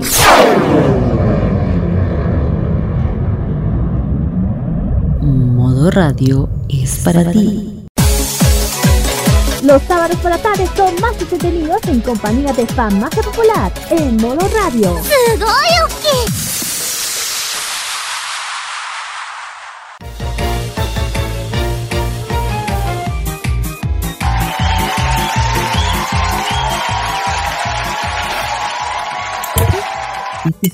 Así es. Temporalmente resucitamos esta sección y por supuesto lo hacemos a la espera del cierre de esta temporada. Es el bloque de noticias frikis que desde la semana pasada vuelve temporalmente acá en Farmacia Popular y vamos a comenzar con las damas siempre, con Kira, que nos trae la primera noticia. Adelante. Muchas gracias, Roque. Sin, así vamos con la primera noticia que tiene que ver con nuestra querida llamada Sailor Moon. Porque ya saben que en el mes de que el mes que ya pasó se estrenó la primera tanda de la primera película de Sailor Moon, pero ahora viene eh, el próximo estreno de la segunda. Eterna presenta un video resumen de su primera película de antes del, próximo estreno de la segunda. Que fue el, no mal no recuerdo, fue el 18, creo, la primera. En fin, eh, para que sepan, eh, la segunda parte de la película Sailor Moon va a ser el 11 de febrero. ¡Ah! De 11 de febrero se estrena en Japón la segunda, la segunda parte de la película Sailor Moon Eternal. Como todos ya saben, en enero, pero ya lo repito, no lo repito más, se estrenó el primer el primera película de Sailor Moon Eternal y, con la segunda parte, La Vuelta de la Esquina, es que Toy ha publicado un video resumen de la primera. El video que ha narrado eh, eh Kotono Mitsuishi es la voz de la, de la, la voz de Usagi Tsukino, realizó un repaso de los acontecimientos del film y que se estrenó el pasado 8, gracias, en el país asiático. Pretty Guardian Sailor Moon Eternal The Movie forma parte de un proyecto de dos films, los cuales saldrán de forma casi simultánea en el cine. Entre los dos cines está, eh, de Zero está el arco de Dead Moon, del manga. Naoko Takeuchi, la creadora del manga y, tiene los créditos del trabajo original y, actua, y, actual como supervisora de la película, lo cual son dirigidos por Chiaki Kon, que también estuvo encargado eh, de la tercera temporada de Zero Moon Crystal. Por otro lado, también el, lado del guion está encargado eh, Kazuyuki eh, Fudeyasu, quien trabajó para hacer de JoJo Bizarre Adventure recordar, ya dije que cabe recordar que la segunda parte que tiene programado para su, estreno el 11 de febrero en Japón de este año. Así que ten atentos a eso porque no se sabe si va a ser un estreno exclusivo para el fandom de Sailor Moon o va a ser masivo. Ahí van a estar anunciando y ya saben que eh, la encargada de los de, la encargada de, la producción del dibujo, de la producción animada, es por la gran Azuka Tadano Sama, la encargada de esto. Yo no he visto la primera, no la he visto, pero no he visto el tráiler, no me quiero agarrar el spoiler, pero he tenido que hacer una, una, una esquivada a lo macri para no verla, para no verla, porque eh, me la estaba a punto de verla, dije, no, no la muestren. Así, así es mala. Porque yo voy a encontrarla, la voy a buscar y la voy a ver, quiero verla como corresponde. Así que no es para que. Me imagino que eso es la que es el más fanático y me la el grito. Gracias por el grito. En fin, ya saben chiquillas que el 11 de febrero se estrena el segunda, pero no sé no creo que sea mundial. Así que hay que seguir esperando a por acá. Y esperar y esperar y esperar hasta cuando sea el momento que llegue a nivel mundial. Así es. Pues bien, le cedemos a nuestro invitado Luis Campos a que nos diga la siguiente noticia de esta tarde. ¿Sabían ustedes que todavía sigue lo que es eh, el regreso del anime? Bueno, para la gente de México y otros eh, países, por parte de la compañía Funimation, pues mm. ya confirmaron otro anime que va a entrar al catálogo de Funimation y doblado al español. Oh. Así es, es nada más y nada menos que la adaptación de, eh, de, Caída de China. Me refiero al anime de Azure Lane, que lo confirmaron a través de la, eh, la cuenta de Twitter de dicha plataforma. Eh, que, se, que se produce lo que es el doblaje al español latino de dicho anime que será distribuido a partir del lunes 8 de febrero a través de la plataforma legal Funimation. Por otra parte, este anime, este anime se había emitido el pasado, el pasado, la pasada temporada de otoño 2019 y contando con un total de 12 episodios. Su controvertida producción contó con una calidad cuestionable, lo que llevó a la casa productora a retrasar el estreno de los últimos dos episodios por algunos meses para asegurar una calidad aceptable a su presentación. Cabe señalar que actualmente se encuentra en emisión la adaptación animada del manga spin-off Azulane Bisoku Senshin bajo la producción de Joestar Pictures en colaboración con Candy Bots les voy a contar un poquito la sinopsis, eh, intentando de no espolear tanto dicho anime. Cuando los aires, eh, una fuerza extraterrestre con un arsenal que supera con creces la tecnología actual, aparecieron de repente una humanidad dividida que se apoyó entre sí por primera vez en la historia. Cuatro países, Eagle Junior, Royal Navy, Sakura Empire y Iron Blood formaron Azure Lane allanando el camino para la mejora de una guerra moderna, lo que condujo a una primera victoria contra la amenaza común. Sin embargo, esta tenue unión se vio amenazada por dos ideales opuestos, dividiendo la alianza en dos y fragmentando nuevamente a la humanidad. Así que gente, para aquellos que son de México, por cierto, que lamentablemente vamos a sentir nuevamente el sufrimiento en otras partes de Latinoamérica. Sufro, sufro, sufro, sufro. Eso no me lo vamos esperaba. A eh, así que vamos a seguir eh, sufriendo, pero no puede faltar, eso sí, recuerden, eh, vean el anime legalmente, no vayan pirateando, aunque no falta la persona, digamos, que te le ocurre verlo ilegalmente descargado de ciertas páginas web. Ok, polilla. Así es. Muy Oye, bien. esa cosa. Carlos Pito. Vamos Bueno. con la siguiente noticia. Exactamente. Vamos. Un impresionante número ha entregado la editorial suiza esta semana donde indica el importante número que ha conseguido One Piece en la actualidad. La venta de, pongan atención chiquillos, 400 millones de tomos físicos y los demás digitales. Hablan de un manga que ha conseguido posicionarse dentro del mercado mundial. Esto lo deja en el primer lugar de ventas de mangas a nivel histórico, seguido recién por Dragon Ball, quienes hasta el momento tiene 280 millones. Uy, no lo puedo creer. Esta celebración se conmemora con el hashtag Mujiwara no Ichimi no Makedo Kigashi Michan Chan Challenge que se puede utilizar en la plataforma de TikTok. Los premios que se sortearán son 10 impresiones del arte original del autor que serán sacados directamente del manga. Además, dentro de esta conmemoración que se extenderá hasta el 18 de febrero, se podrán utilizar filtros exclusivos de la serie en aplicación. One Piece es uno de los shonen más longevos de la historia del manga y esto los fans lo saben.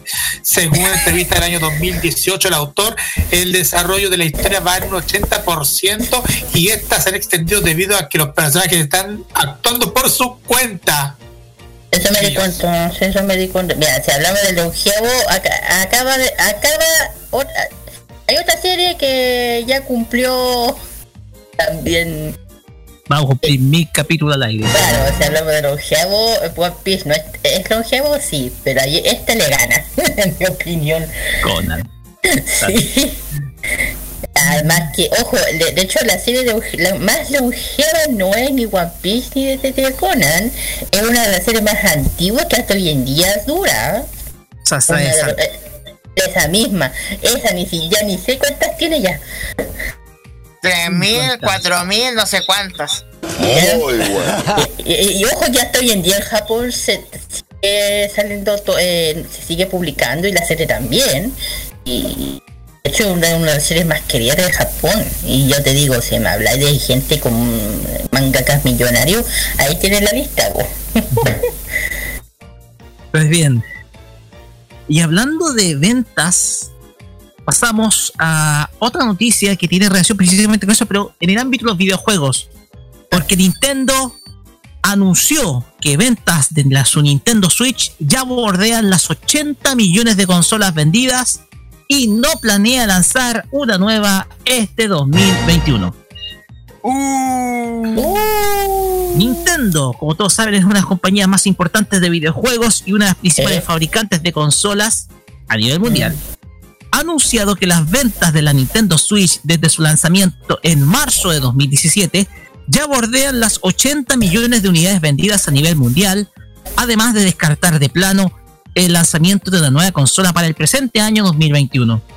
El presidente de Nintendo, Shuntaro Furukawa, dio a conocer durante la presentación de los últimos resultados trimestrales del año 2021 que las ventas totales de los modelos Nintendo Switch y Switch Lite han alcanzado la suma de, 70 sí, de 79,87 millones de unidades hasta el 31 de diciembre de 2020. Según Nintendo, se han vendido en total 66 millones eh, 340 mil unidades de Nintendo Switch, el modelo estándar, y 13 millones 530 mil unidades de Nintendo Switch Lite, lo que en otras palabras significa que Nintendo ha vendido 79 millones 870 mil millones de o sea, seten- set- set- eh, 870 79 millones 870 mil unidades de consolas de, esta, de este modelo hasta el 31 de diciembre de 2020. De esta manera, la consola supera eh, de esta forma a la Nintendo 3DS, que logró vender 75,94 millones de unidades, y se queda a la nada de entrar en el podio de las 10 consolas más vendidas de la historia, pues está a nada de alcanzar a la PSP de Sony, que vendió aproximadamente unas 80 millones de unidades en la primera década del nuevo siglo. Queda claro que la gran N no le interesa ingresar a la guerra de las consolas que libran hoy Sony con su PlayStation 5 y Microsoft con su Xbox Series S y Series S, pues el éxito de la Nintendo Switch sumado a su formato y su versatilidad es indiscutible, conformando a la, conformando a la compañía con resultados de ventas cada vez mayores. A la vez, Nintendo anunció que obtuvo más de 5 mil millones de dólares en ganancias operativas conseguidas durante los nueve meses del año fiscal 2020, lo que representa un 98% de incremento respecto del año anterior. Esto se debe en gran parte al gran éxito que ha tenido en el último año títulos como Animal Crossing, el cual es considerado como uno de los más jugados durante la actual pandemia, alcanzando las 30 millones de unidades vendidas. Básicamente tiene sentido que Nintendo prefiera seguir lanzando software para su consola en lugar de segmentar aún más su oferta de hardware, pues según Furukawa, no hay planes para anunciar un nuevo modelo de la Nintendo Switch pronto. Una de ellas, la que se rumoreaba, era una supuesta Nintendo Switch Pro, si bien es cierto que la empresa trabaja en ediciones especiales como la llamada Monster Hunter, parece que los cambios serán más enfocados a nivel estético, creando versiones especiales en lugar de modificar el hardware actual. La consola Nintendo Switch fue lanzada el 3 de marzo de 2017, transformándose en la primera consola híbrida del mercado como consola de sobremesa y portátil a la vez, aprovechando su experiencia y liderazgo en las consolas portátiles. Este modelo ha logrado empinarse a las cerca de 80 millones de consolas vendidas en los últimos cuatro años, con la posibilidad cierta de llegar al top de las más vendidas en la historia. Nintendo lo logra, calladito, no, no hace tanto ruido, pero está ahí de llegar a la cima con la Nintendo Switch. Y ojo que le quedan muchos años todavía a esa generación es verdad. Yo me pregunto, con esto eh, Nintendo recuperará lo que una vez cuando le nombró la, compañía más valiosa. Yo me acuerdo que tenía ese título. ¿Te acuerdas? Que por marca y por prestigio lo es. Por eso, por eso. Es que al principio había un problema, no sé si haya bajado o no, pero ojalá que con, bueno, con esto yo creo que lo va a recuperar. Por 100, 100. Es que lo que digo, Nintendo es una empresa completamente independiente, o sea, lo digo en el sentido que no le importa lo que pasa entre Oxila y Kong, hay que decirlo, no le interesa que, o le anda comiendo eh, anda comiendo papa frita mirando la pelea de los dos y este anda, ah, pelearse nomás. Pelearse nomás. Y lo hacen a super, hacen a eh, lo, que pasa es que Nintendo es muy eh, reserva mucho lo que es la tradición, yo creo, de lo antaño la diferencia de las dos. Nintendo es pionero en Nintendo es pionero en portátiles. En la década de los 80 lanzaba su Game Watch y después en la 85 en 85 lanzaba su NES. No, con la Game Boy. No, con la Game Boy. La Game Watch. Primero, primero con la Estoy remontando a principios de los 80, la Game Watch. Y después fue la ah, Game Ah, sí, sí, es verdad. Entonces, el tema acá es que Nintendo, eh, Nintendo callado, tiene siempre va, siempre Nintendo al final en, en, el mercado de las consolas va a tener la última palabra. Claro, el que más dice, miren, eh, yo estoy calladito aquí. Y aquí, y bien, bien, miren cómo va. De hecho, de hecho, aparte de Animal Crossing, el otro, otro de los juegos más vendidos es, ¿cómo se llama? El Animal, que el Kingdom, eh, la Kingdom, ¿cómo se llama? Eh, Kingdom Hearts Zelda, la última de Zelda. Mm. Esas son unas tres, tres, franquicias que a Nintendo le ha ido súper bien. Aparte los de, Super Mario, que el Super Mario jamás aquí se le va, nunca pierde popularidad, jamás. y, ojo que ahora en, Japón abrieron el primer parque temático dedicado al mundo de Nintendo. Ya con eso es algo, men, dicen que no sé cómo se yo lo he visto en video pero dicen que es espectacular de hecho parece que hay una parte donde podí eh, conducir los, los autos de Mario Kart. Imagínate, ¿te imaginas ahí? Ah, principalmente a todo lo que es Super Mario. Claro, Super Mario, exactamente. Pues bien, vamos con las siguientes noticias, vamos con la última ronda. Ya, Comenzando por. Kira. La última de mi parte tiene que ver que justamente con la serie que habíamos, hablado, que habíamos comentado. El anime de Detective Conan celebra también su, su capítulo número 1000. El episodio 1000, este también es más elogiado hablando de eso.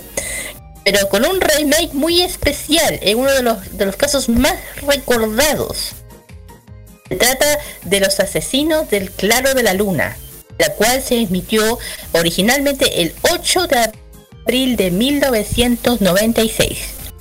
A través del sitio web del anime de Detective Conan, se anunció en el marco de la celebración de los mil episodios de la serie, que realizará un remake de uno de los primeros casos re- resultados el detective, además de uno de los más recordados eh, que se ha tenido, aparte que uno de los más impactantes, y es es uno de los más, hay que decirlo. Eh, se dio a conocer que se trata de los asesinatos del Claro de la Luna, la cual originalmente fue el episodio número 11, correspondiente a un especial de una hora, una hora que esta eh, ocasión se dividió, se dividió en dos, o en, no me acuerdo, dos o tres más o menos, Bueno, cua- si no me equivoco, fueron entre tres, cuatro capítulos. Es el de los asesinatos a la luz de la luna. Bueno, aquí dice que los capítulos, el 1000 y el, el 1000, eh, 1001, eh, los cuales saldría, saldrá el 6 y el 13 de marzo. Los episodios se emitieron ori- originalmente el 8 de abril del 1996 y es recordado por ser el momento que Conan jura que no permitiría que mueran incluso los culpables de los crímenes. Junto a esto, a conocer que la pianista Aimi eh, Kobayashi interpretaría la sonata del piano número 14 de Beethoven del capítulo, por lo que fue dado como conocer en un video que ella interpretó el primer movimiento de la pieza conocida como Sonata Luz de Luna. Y también se anunció, eh, también llegó eh, acompañado de una nueva imagen de la promoción, la cual está conformado por, la- por varias imágenes del, de- del capítulo original. original. De hecho, si uno lo puede ver, justamente está el, el- la imagen de Conan con el patín y atrás justamente está con fotos bien pequeñitas del episodio que comenté del número 11, que aquí es el mismo. Así que ya están chiquillos. Este capítulo, estos dos capítulos, perdón, que van a ser dos, se va, ya dije, se va a transmitir en el 6 y 13 de marzo en Japón, para los que son fanáticos de la serie, para que no se lo puedan perder. Y aquí en Chile, ¿cuándo fue que había llegado? ¿En la red primero? No, en el año 98. Y Ojo, esos capítulos, ojo con esos capítulos porque para muchos es uno de los mejores casos que tuvo Detective Conan eh, dentro del dentro de la serie porque no solamente impacta la historia, la, la historia es impactante, eh, es una historia que sin duda alguna eh, tiene muchos condimentos y es súper emotiva, así que es bueno que hagan un remake, pero no es bueno el hecho de que sigan alargando y estirando el cheque con este, a pesar de que la serie tiene rating en Japón, así que y digámoslo, la serie Detective Conan tiene mucho rating. Entonces tal vez ese rating ha hecho que haya caído en ese círculo vicioso del estiramiento de la obra. Entonces, no es positivo eso. Pero si bien- No, es que yo digo, ¿hasta cuándo la van a seguir tirando el chicle? yo ya no sé, yo ya. ¿Cuándo le va a poner grande de nuevo al pobre, can, el pobre Bobby? Y digo, el Bobby tiene el síndrome de los Simpsons porque no crece te digo, te digo algo, a mí Conan me fue dejando de gustar de poco cuando fueron cambiando la banda sonora. La banda sonora de Yuji Ono era espectacular para la serie, pero de a poco le fueron cambiando la banda sonora y la serie como que ya me estaba dejando de gustar. A mí también. Y de hecho, le hablemos por favor de dónde fue el doblaje aquí, aquí en Chile. Mejor me cayó. Chao, chao. Chao, chao. Ya. Luis Campos, su turno. Y todavía no han llegado los hombres de negro. Ya, cállese usted, Carlos. Ya. Luis Campos, su Ay, turno. Pobrecito Carlos que tienen que tirarlo la oreja. Así que bueno, ya. eh, hablamos hace poco de lo que pasa con Funimation. Vamos a hablar de su filial. Me refiero a Crunchyroll. Porque se anunció que vienen dos nuevas series a su catálogo simulcast. Me refiero a la, la, segunda temporada y el spin-off de la serie Hataraku Saibou, mejor conocido como Self at Work en inglés.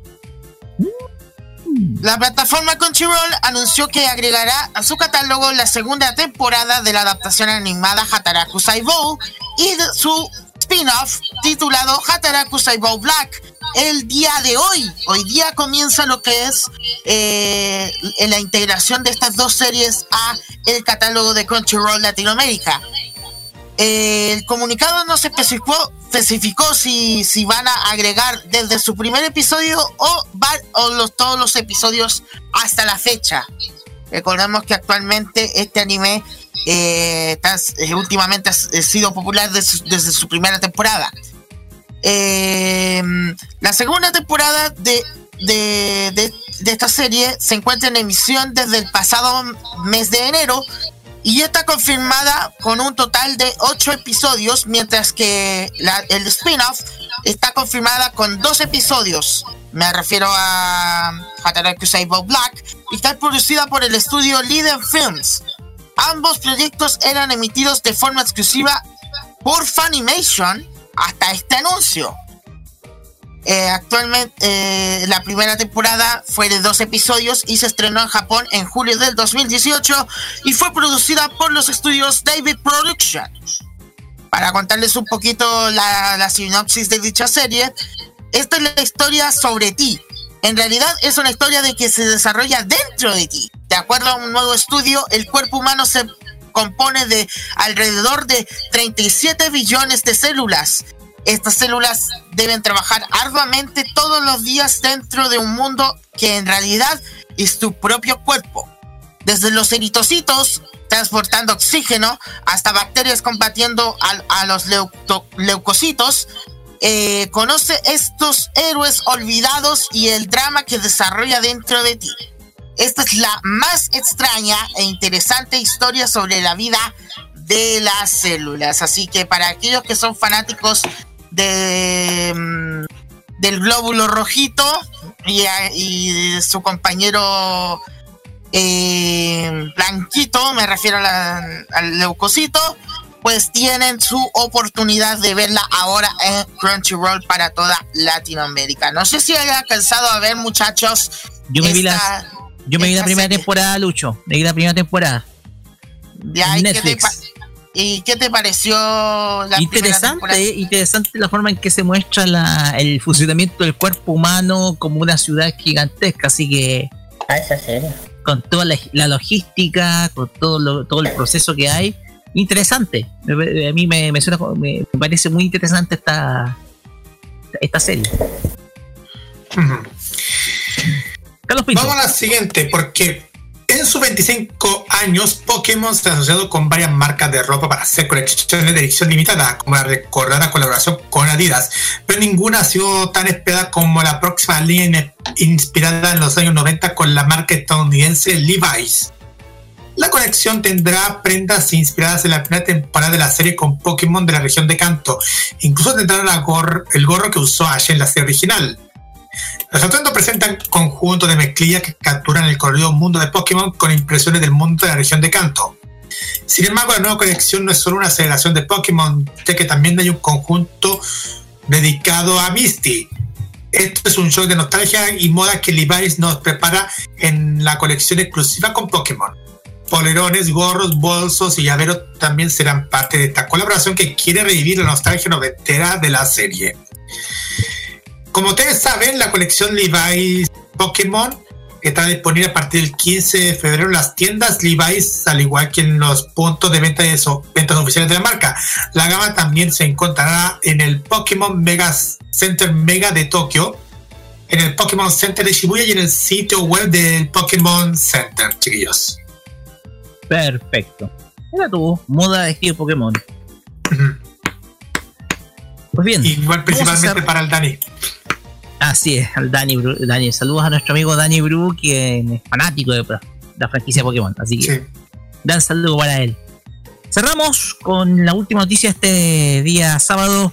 de relación con una franquicia que sin duda alguna todos esperan cada fin de semana. Ustedes saben cuál es. Hablamos de Shingeki no Kyojin. Pues, la cuarta temporada, conocida también como Shingeki no Kyojin Final Season, acaba de destronar del puesto número uno como el anime mejor puntuado de todos los tiempos a Full Metal Alchemist. Justo en el dolor de cabeza.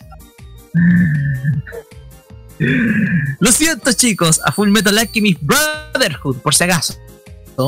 Así que el tema es que en la plataforma eh, My Anime List, que es una conocida plataforma de reviews, de donde los usuarios abren nueva cuenta y escriben sus reseñas respecto a las series que están viendo cada temporada, la, cuarta temporada de esta obra, Shingeki no Kyojin, de Final Season, eh, ha logrado una puntuación de 9.1 eh, a través de esta plataforma, superando a Full Metal Alchemist Brotherhood, que hasta la fecha de hoy era el anime mejor puntuado en la historia.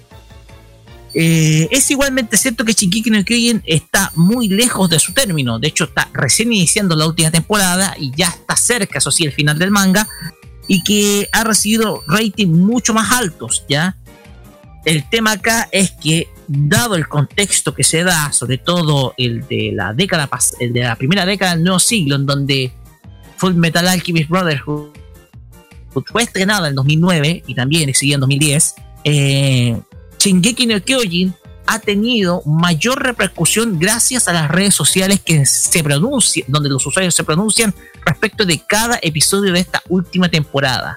Esto da muestra de la gran repercusión que tiene eh, la franquicia, una franquicia que yo sigo desde el año 2013 y que sin duda alguna ha dado mucho que hablar dentro del universo de fans de la animación japonesa, sobre todo por eh, su historia, una historia que tuvo un vuelco pero asombroso en la temporada pasada. Es impresionante, es un vuelco espectacular.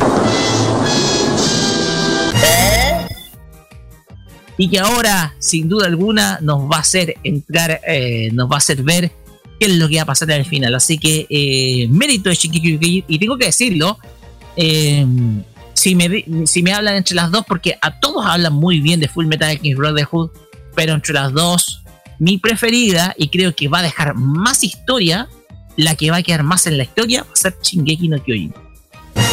Discúlpenme. Mis disculpas, pero para mí Shingeki no Kyojin va a quedar más en la historia que Full Metal Alchemist Brotherhood. Es que ya Full Metal quedó en la historia. Que decir, Shingeki está recién llegando. Así que no creo que ahí pueda compararse mucho. Pero sí, por los intérpretes que, hicieron las canciones principales de Fullmetal Alchemist que fue eh, creo que y dudo que ahí puedan superar eso pues bien con esto cerramos las noticias frikis de este día sábado. Nos vamos con música y Kira usted presenta este doblete que viene a continuación. El primer bueno así es el primer doblete eh, ya sí tiene que ver con el K-pop. Vamos a hacer, uh, la primera canción tiene que ver con los chicos que están dominando el mundo, que siempre decimos en el otro programa, que yo ya no digo, no voy a decir nada mejor. Eh, estoy hablando de BTS con la canción Idol con la versión japonesa y también la segunda de Little Clip Monster con la canción Ice Pin. Vamos a volver con el tercer bloque del emprendimiento ski. Vamos a volver y disfruten los chiquillos, especialmente las niñas de Army.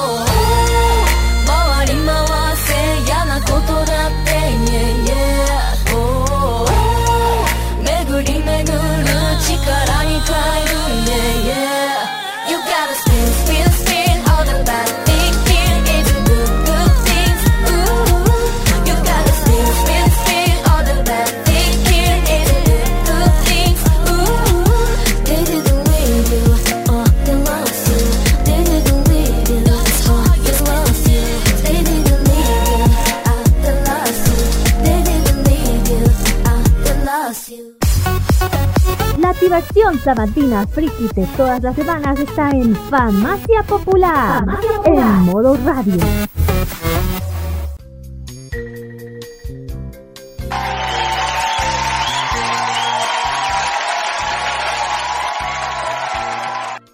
Eh, muy bien, chiquillos, ya hemos vuelto ya de las canciones. Vamos con los, los últimos emprendimientos de este sábado.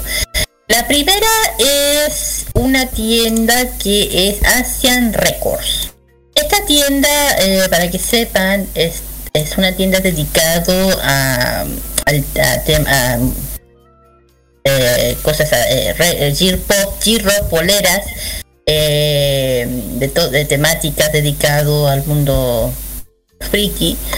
Tienen temática por, ejemplo de Sam- Slam ten- eh, también hacen polera temática Sailor Moon tienen muchos estilos también no soy también ofrecen eh, también ofrecen un poco lo que es el mundo del K-pop y, para el que están interesados tienen bueno tienen muchas cosas dedicadas al K-pop de hecho me sorprende lo que tiene ponte tú tiene discos de de una de, un- de- una agrupación que hace tiempo ya no está de M, M Black M Black también en Black tienen muchas eh, no solamente anime no, solamente K-pop también tiene J-rock K-pop eh, el porte tiene God Seven por ahí Shiny Bap que es ese Bap creo que era eh, es japonés no coreano. Muchos conciertos Big Bang también para los que les gusta los que son más de K-pop más de lo anterior. Ofrecen también muchos productos de todo tipo para todos los gustos de todo un poco y dónde pueden ubicar esta tienda Calera para que la gente puede pueda adquirir sus productos tanto como poleras como en el mundo del K-pop, J-rock, J-pop, etcétera. Lo pueden encontrar en el Facebook, en el Facebook, en Instagram. Instagram.com slash Asia Records. Instagram.com slash Asia Records, pero también lo pueden encontrar en el www.protoculturanow.com www.protoculturanow.com y también están, obvio que están en la tienda Espacio Manekiki también, la tienda Asia Records. Así es. Next, ¿cuál es la siguiente tienda, Carlitos? La siguiente tienda, gracias. Y la siguiente tienda está dedicada a Tienda Cangrejo, una tienda dedicada al mundo del K-pop. Si se nota, si se puede notar en sus redes sociales, se pueden encontrar un montón de productos dedicados a los artistas del K-pop, cuadernos con la foto de sus artistas favoritos. También se puede encontrar un catálogo de CDs disponibles de todos los artistas. También se pueden encontrar un montón de productos relacionados con el mundo, con los artistas. Por ejemplo, tenemos hay un unos discos relacionados con Biggs, también de God Seven, de Baekhyun, de Niel. Hay productos también como carteras de chaqueta, de formato de chaqueta, de piano. En fin, un montón de productos para todos los gustos. Ay, más encima tienen Starlights también. Starlights para de- con imagen de todos sus artistas. En fin, de todo para un fanático del K-pop. Lo pueden encontrar, lo pueden encontrar en el Instagram y Facebook como tienda.cangrejo. Tienda.cangrejo. Y también lo pueden encontrar también en el sitio de Feria Friki, donde se pueden encontrar todos los productos en venta. Y también lo pueden encontrar por el WhatsApp, que es el más 569-8221-5084, para que puedan eh, comunicar y hacer los pedidos de, su, de los productos que están a su disposición. No debía, haber- no debía haber visto la página, no, no digo nada. Eh, en fin. ¿Qué pasó, Kira? Nada, nada. ¿Qué encontró? ¿Qué encontró? Nada, no debía haber, no lo debía haber visto, por eso mejor no digo nada. En fin. Eh, ya, eh, teniendo, bueno, aparte de los emprendimientos chiquillos, atención, sí señor, viene de vuelta un evento que es la feria Ota Gamer San Valentín. Para el día viernes 12 de febrero a las 11 y 20, eh, desde las 11 y la, a 20 horas. Esto se va a realizar en, en el Caracay Salitre 748 paseo, a paso del metro Pudahuel. Formato feria.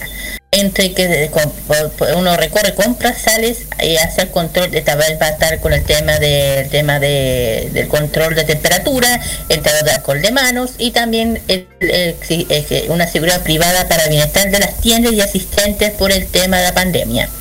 Y también se está rogando por favor a los asistentes no detenerse ni sentarse al interior de la feria en grupos para evitar aglomeraciones por favor chiquis y ni asistir en cosplay. Ese es otro tema. Y es, es- esto es una feria no evento para que la gente entienda. Ah, para que la gente eh, no vaya con, con traje cosplay cosas así. Así que por favor para que los eventos puedan volver, respetemos el distanciamiento, respetemos las normas que están pidiendo para que esto ya más adelante vuelva a vayan a volver los eventos, Carlitos. Exactamente. Y también y también tenemos otro evento especial que va a ser los chiquillos de Anison Chile, al cual le mandamos un saludo, saludito. Va a haber un evento Anison Chile Fest San Valentín 2021 con presentaciones, event- estrenos exclusivos, sorpresas y más.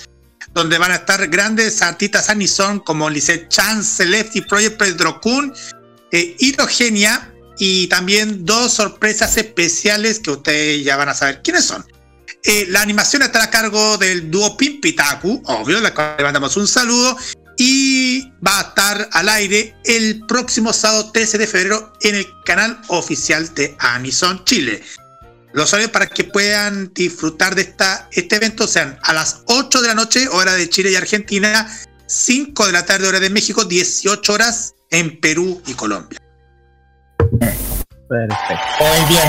Ahí tenemos otros dos eventos, ya saben chiquillos, el de la Octavo Gamer es obligatorio el uso de mascarilla y por favor a las personas que insistan ir en cosplay creo que no se les va a permitir la entrada, así para evitar eh, cosas desagradables, eh, respetam- respetemos lo que se está pidiendo en el comunicado de Ota Gamer de no sentarse, de no ir tanto en grupo y no mm, para evitar eh, las aglomeraciones, por favor, evitemos eso para poder de una buena vez salir de esta. El de 12 de febrero de 12, 11 a 20 horas. Gratuita encima. gratuita. Yo, y yo, porque afilo.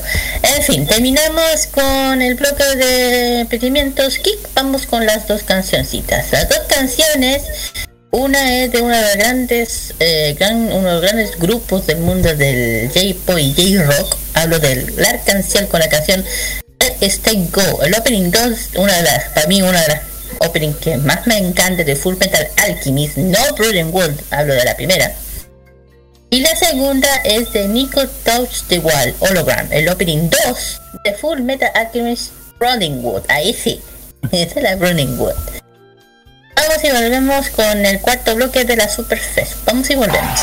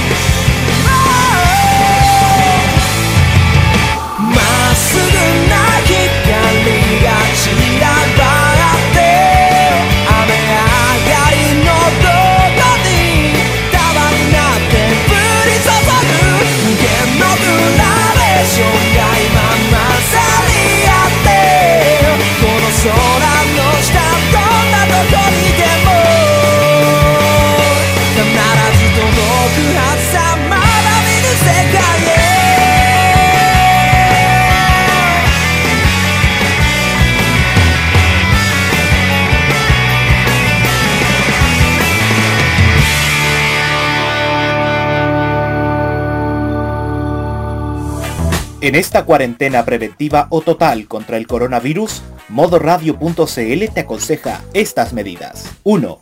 Quédate en tu casa. Solo sal apenas para las necesidades urgentes. 2. Al toser o estornudar, cubre tu boca con un pañuelo o con el antebrazo usando tu ropa. 3. Evita el contacto con otras personas. No saludes de mano o con besos. 4. Mantente a una distancia de un metro de otras personas y evita las aglomeraciones. 5. Si saliste de urgencia por un margen amplio de tiempo, al llegar a tu casa echa tu ropa inmediatamente al lavado y toma una ducha. 6. Lava periódicamente tus manos con jabón por al menos 20 segundos. 7. Si presentas los síntomas de fiebre con 38 grados de temperatura, dolores musculares y complicaciones respiratorias, acércate a un centro de salud más cercano porque pueden ser los primeros síntomas del COVID-19. Contra esta pandemia estamos todos en alerta, porque esto no son vacaciones, es el cuidado de tu vida. Es un mensaje de modoradio.cl. Modo Radio te cuida y es para ti. Prográmate con modo radio.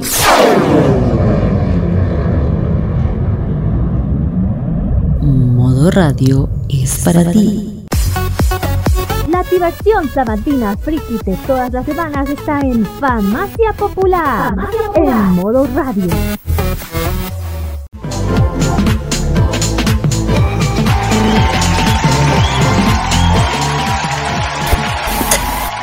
Continuamos acá en Farmacia Popular por modo radio llegamos a la segunda parte de nuestras impresiones, nuestras opiniones acerca de esta Superfest 2021 que se realizó los pasados días 29 y 30 de enero.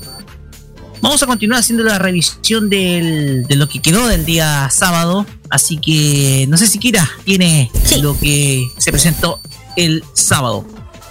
El día, bueno, claro, el, aquí vamos a hablar de un poco presumido de lo que pasó el día sábado. Que ya saben que el día sábado fue más temprano el programa, desde la- empezó a las 6 de la tarde, con una, una presentación de la Universidad San Sebastián mostrando un poco su facultad diseño digital y de robótica. que ya saben que es una de los una de las carreras a futuro más importantes que se dando en el área de la tecnología.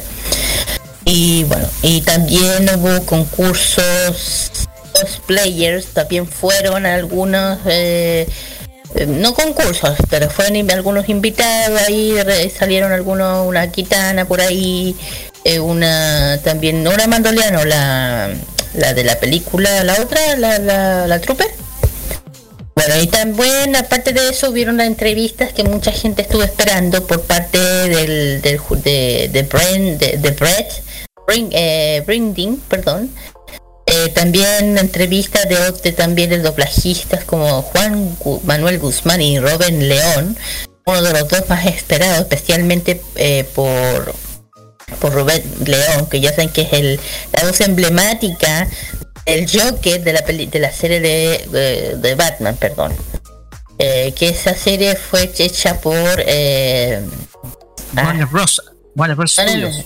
no, sí, Warner Bros. pero la dirigió el gran eh, el gran director eh, ay, sí, ¿cómo, cómo me puedo olvidar de él? Estoy tonto hoy día. Eh, ay, el, ¿cómo se llama? El, el de Jurassic Park, se me olvidó el apellido, me acaba de olvidar su... Steven Spielberg. Claro, el, el creador fue este, él. Él, la dirigió esa, esa serie. Ahora sí. Bueno, también hubieron estrenos hubieron estrenos de Warner por parte que se mostró el trailer de la nueva de la nueva saga de la película de Batman. Eh, se mostró en la, el evento que ya pasó de la DC Fandom, que fue una película, un estreno bien esperado por los fanáticos de Batman.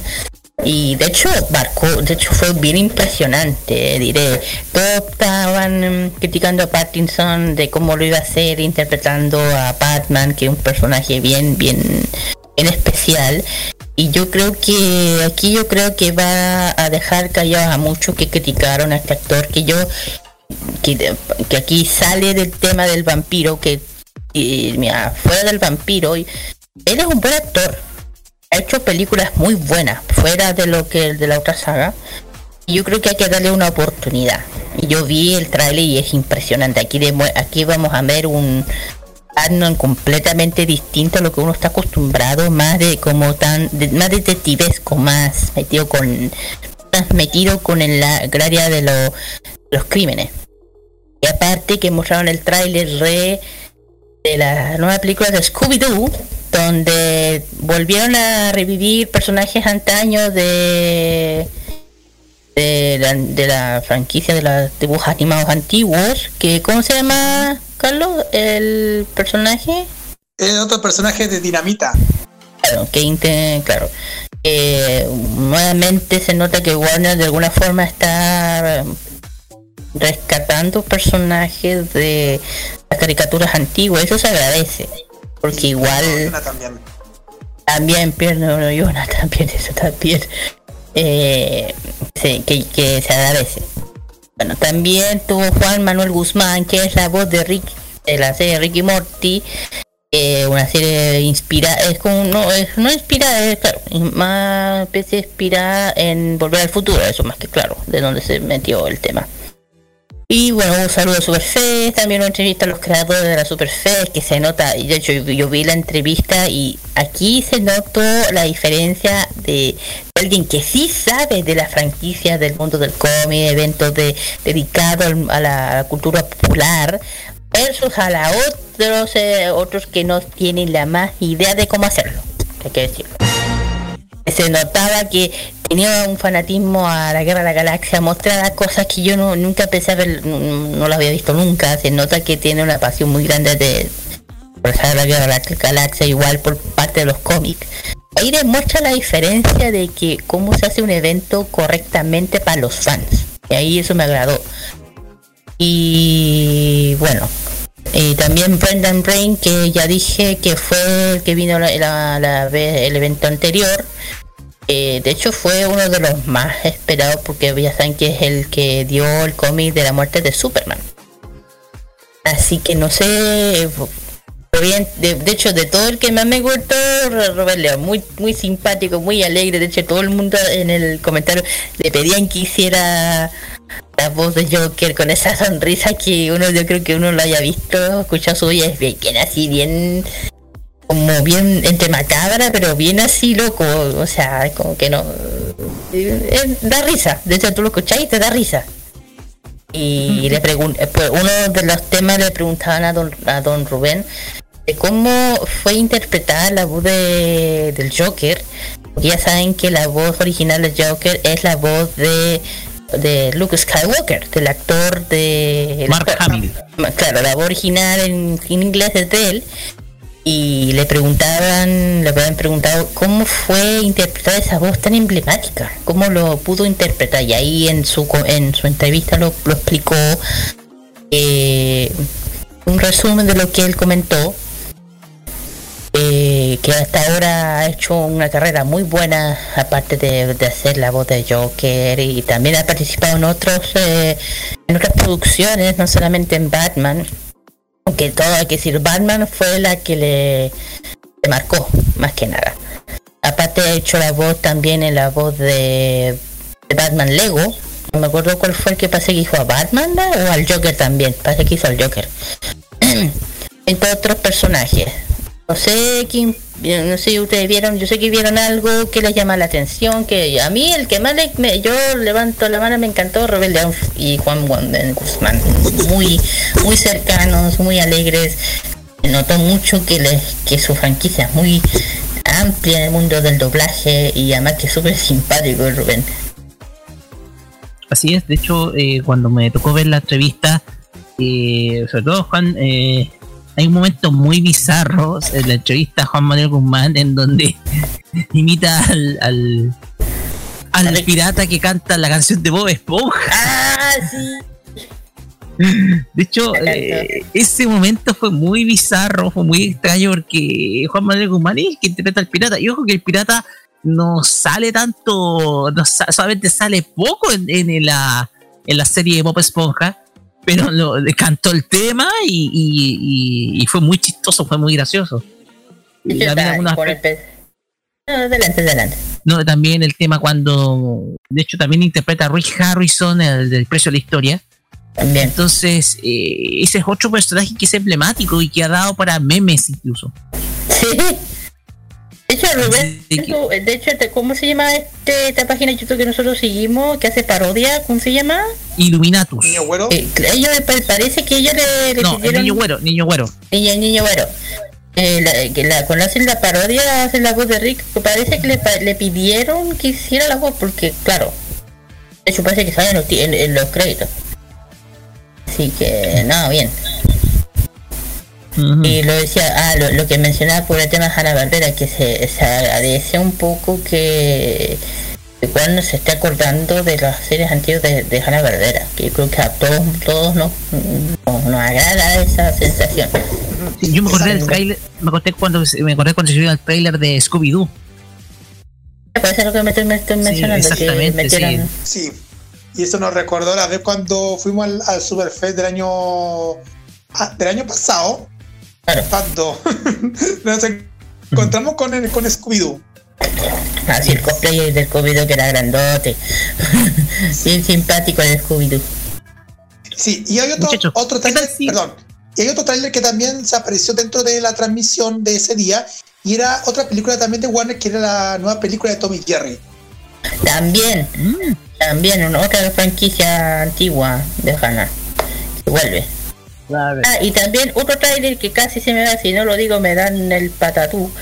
Eh, ese, el trailer de la nueva entrega de la Escuadrón Suicida, que esta vez va- dicen que va a estar, que la va a romper con todas, porque aquí vamos a ver eh, una serie, una película de los villanos de, de, de Batman, de hecho. De hecho, uno de los, uno de los personajes que más eh, es John Cena, el actor John Cena que va a ser uno de sus personajes. Y también una película de un estreno que se llama Dunas. ¿Dunas era? Dunas. Eh, y esas son las películas trailers que se mostró. Y también... ¿Dun? Dunas. Se llama Dunas. Es una película que se llama Dunas. A estrenar el de este año o el otro. Y mostraron por, en, el, en el estreno de Warner de este año. Ahí mostraron esa. Y bueno, y... Antes de, antes de seguir comentando, ¿qué tal si escuchamos aparte de la entrevista que se le hizo a Juan Manuel Guzmán? Para que nos deleitemos con lo que él comentó en su entrevista, la entrevista que le, que le, que le hicieron en la Superfest 2021. Escuchemos. Oye, súper, súper. Estuve en Chile en el 2019, eh, más o menos en el mes de abril. Sí, en el mes de abril de 2019 estuve eh, unas pocas horas en Santiago y estuve también en Concepción. Eh, en Concepción estuve varios días y la verdad me trataron súper, fue increíble la manera en que me trataron allá. Eh, compartí con todo el mundo, me llevaron a comer, la convención fue genial, conocí muchísima gente, no sabía, por cierto, no sabía que Chile, que en Chile eran tan eh, aficionados por la lucha libre y eso fue algo que me, que me encantó. Eh, de hecho, la, en la convención a la que me invitaron había un, un ring de box en todo el centro y entonces había lucha libre y, y peleadores y todo. O sea, fue genial. La pasamos súper bien, compartí con muchísima gente, de hecho, con muchos amigos que hoy día siguen siendo mis amigos, nos conectamos por las redes, hablamos muchísimo, compartimos, me envían fotos, yo les envío, hacemos videos, etcétera.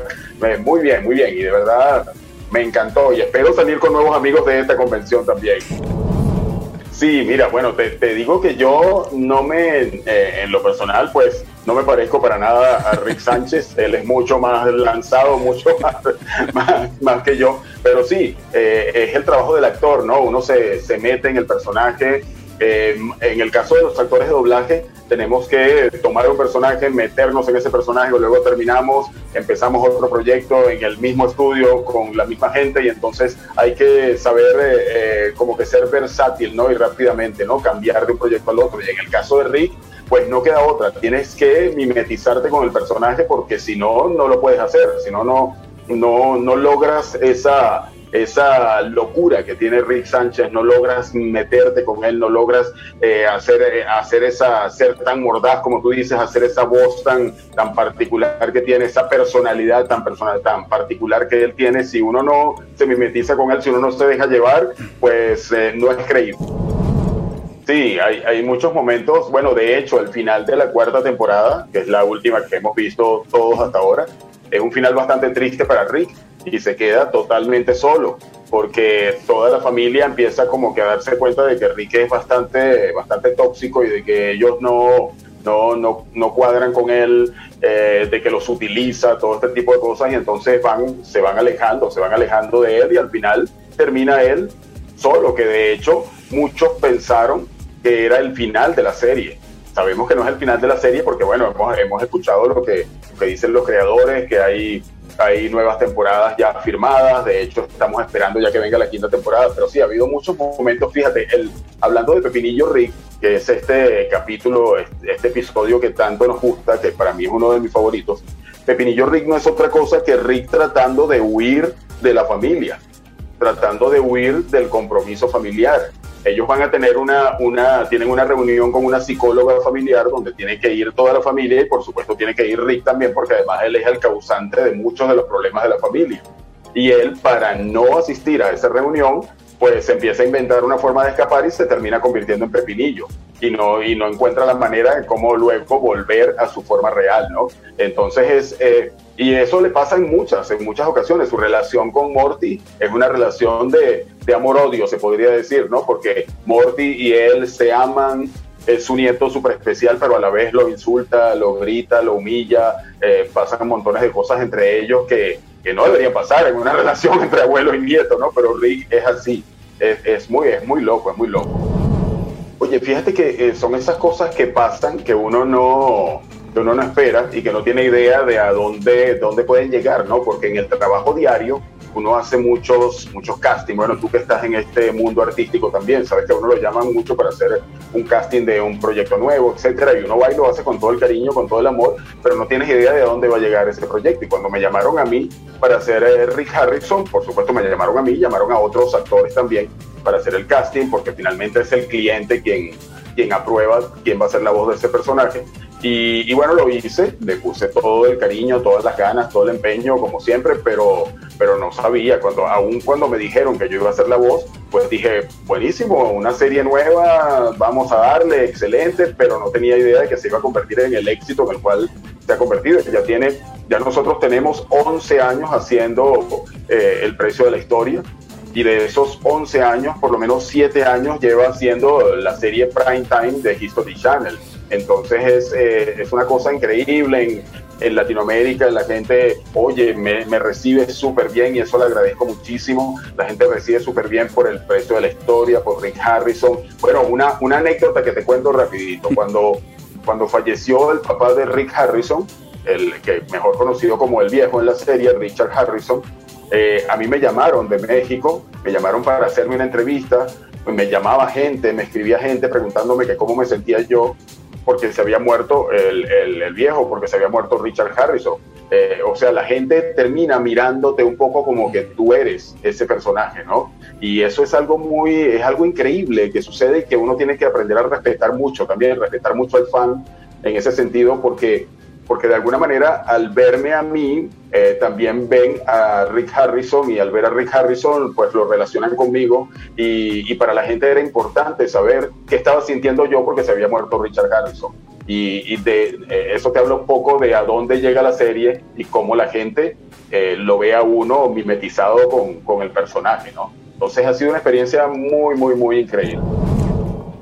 Claro, Eder, Sí, un gran amigo. Eder, eh, de verdad, es una persona a quien aprecio muchísimo. Nos ha tocado compartir en, en muchas oportunidades. Hemos sido eh, pareja en, en muchas oportunidades, pareja artística en muchas oportunidades. De hecho, Ri- eh, eh, Eder y yo compartimos una serie llamada Las Desventuras de Flapjack. Y fue la primera serie en la cual nos tocó protagonizar, eh, eh, digamos, juntos. ¿no? Él hacía Flapjack y yo hacía el Capitán Nudillos. Eh, luego vino lo del precio de la historia. que la persona que originalmente estaba haciendo la voz de Chom Lee, pues estuvo por diferentes razones dejó de hacer la voz. Hicieron un cast nuevo y Eder quedó con el, con el personaje de Chom Lee. Y, y bueno, allí compartimos por segunda vez y ahora en Rick y Morty, en Rick and Morty también volvió a pasar, coincidimos nuevamente y estamos haciendo, y son tres historias, tres, eh, tres eh, digamos, programas que han sido súper exitosos, que a la gente le han gustado muchísimo porque las desventuras de Flapjack terminó porque el creador no quiso seguirlo haciendo, pero no porque Cartoon lo sacara del aire, porque al contrario, era una serie muy exitosa.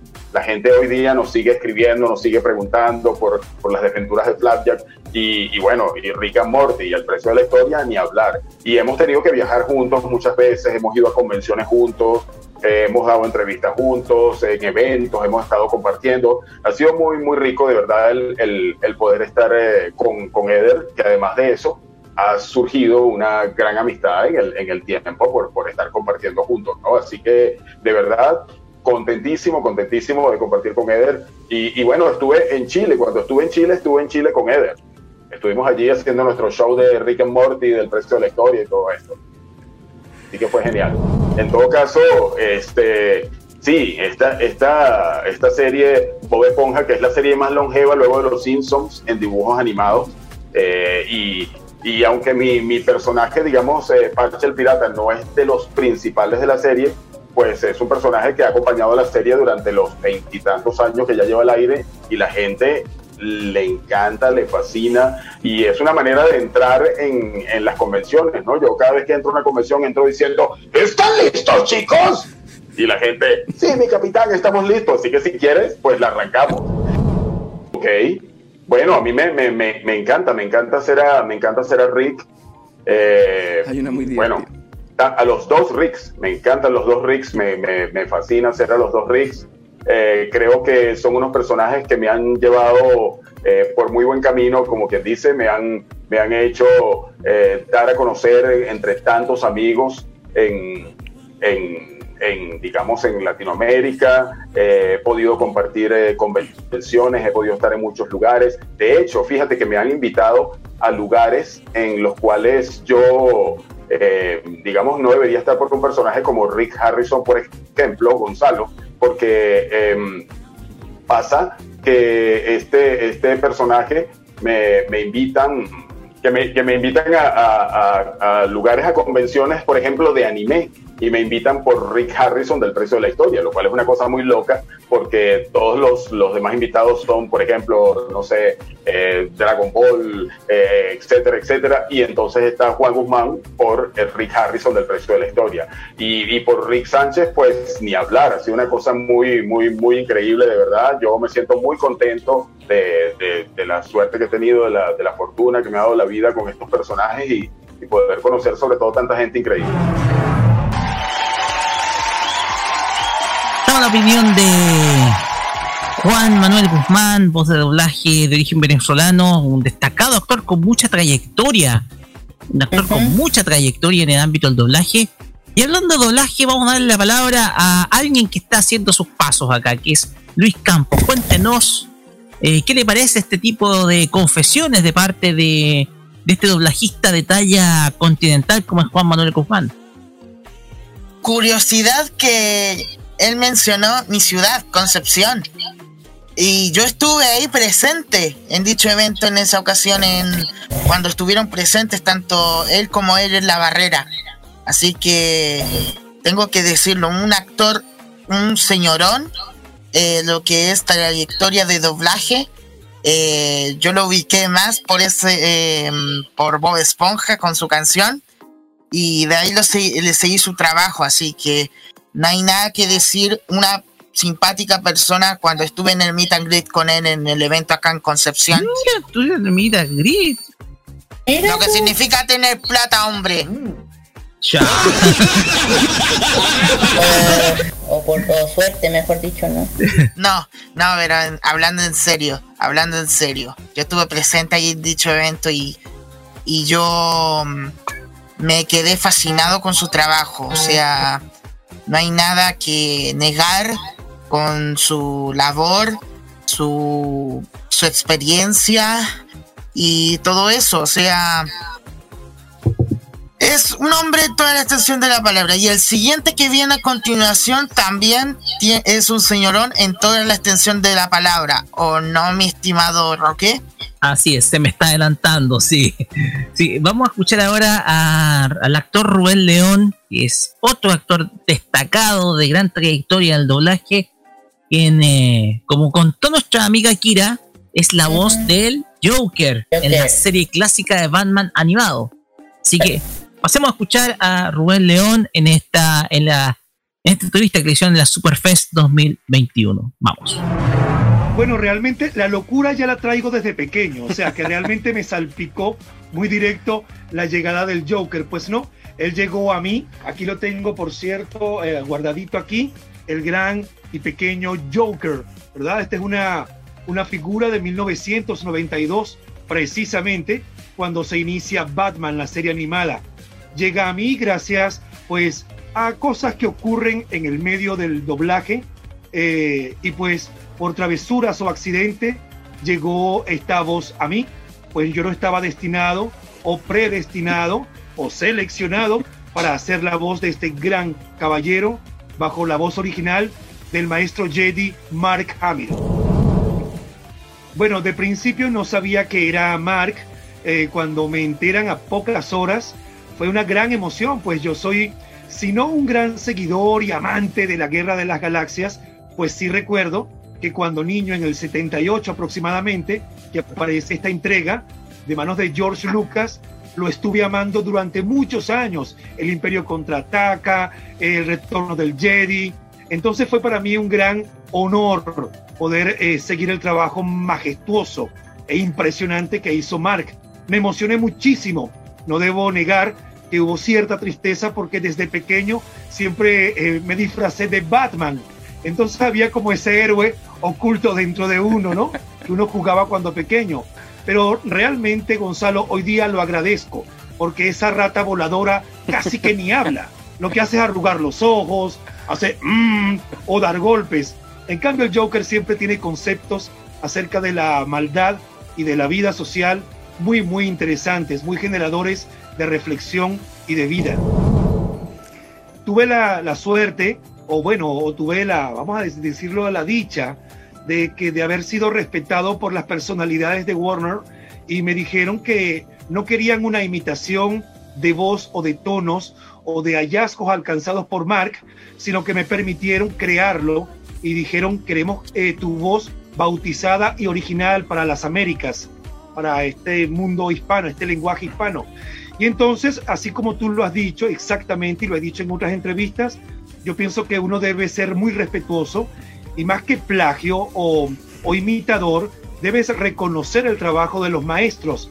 Y pues entonces recorrí, eh, recurrí, perdón, corrijo, al trabajo que hicieron con Jack Nicholson, que hizo Jack Nicholson, que trabajaba los graves bien en el sótano, ¿verdad? En las partes intrigantes, en las partes amenazadoras, de advertencia o de placer bizarro que tiene el Joker, que son por debajo, son sótanos.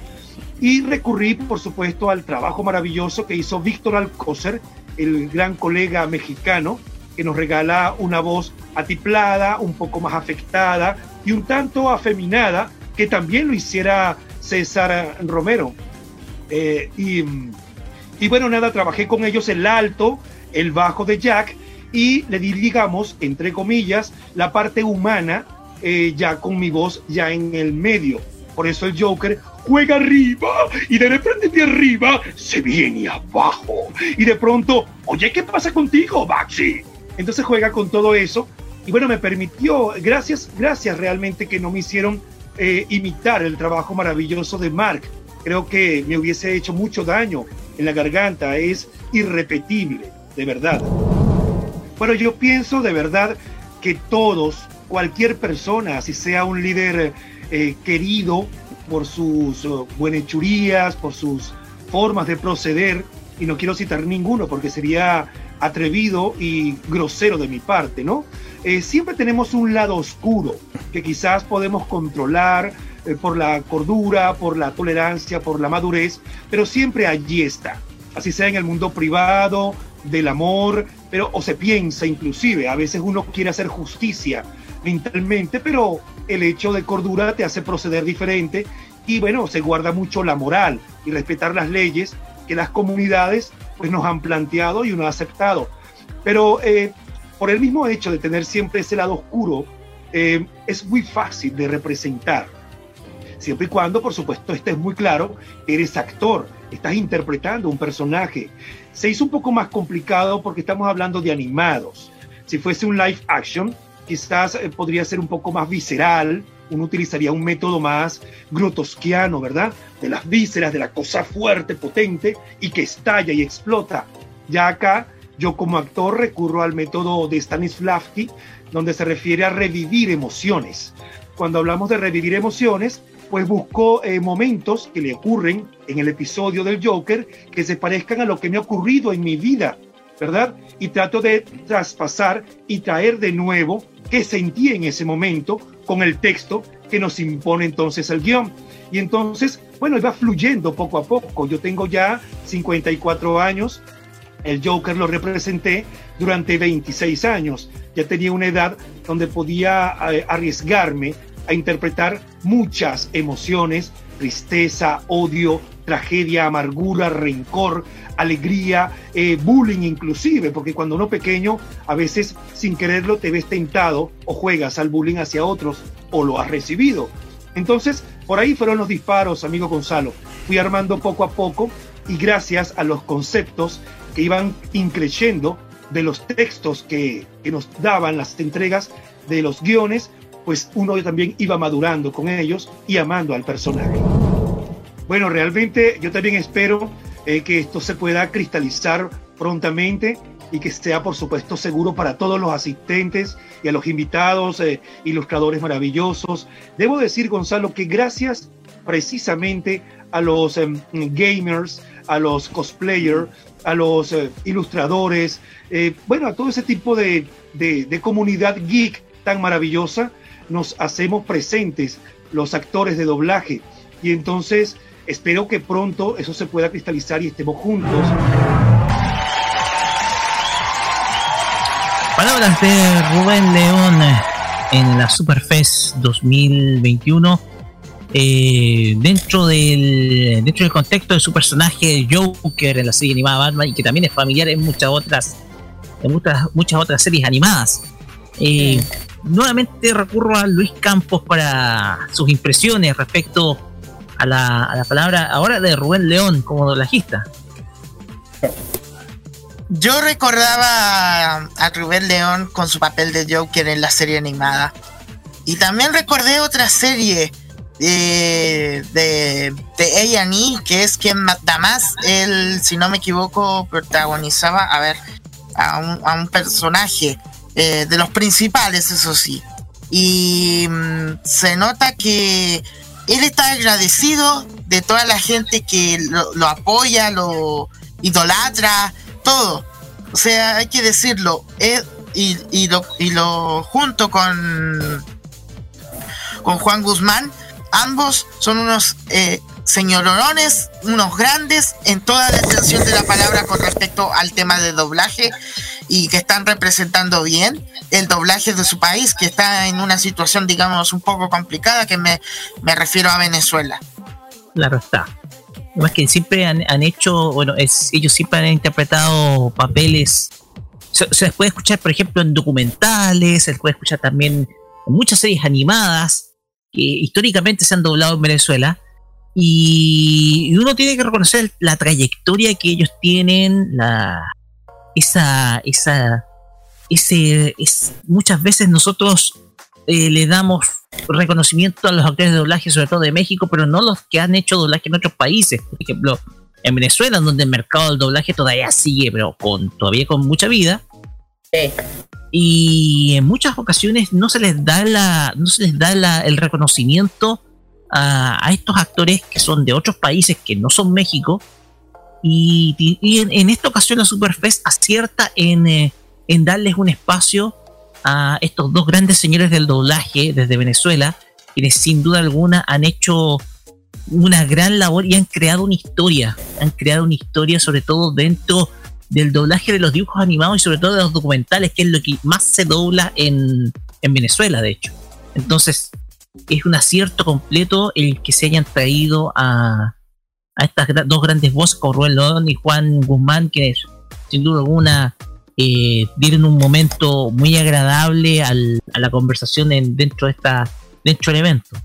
Así que más que nada ese es el punto que quiero tocar. No sé, ¿quieres agregar, agregar algo, Carlos Pinto?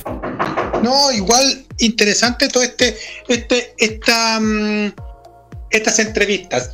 De hecho, de hecho, cuando, cuando tuvimos la oportunidad de escuchar a estos actores de doblaje, uno se empieza a recordar eh, los recuerdos cuando uno ve esta, esta serie animada, sobre todo lo que era Batman en- viendo por la tele en los años 90. Ujú. Sobre todo en TVN, me acuerdo cuando vi Batman la serie animada. Sobre todo en el año 93 o 94, por ahí, me acuerdo que, que vi ese, esa serie y no me la perdía, de hecho. No me la perdía. De hecho, cambió, un cambió el concepto blanco del dibujo animado a algo completamente noir o negro, en donde tú veías las historias, tú veías ahí la crudeza que podía tener una animación como es Batman. Batman volvía al origen. Y con la música de Danny Elfman, que, que es característica a estas nuevas sagas de los 90.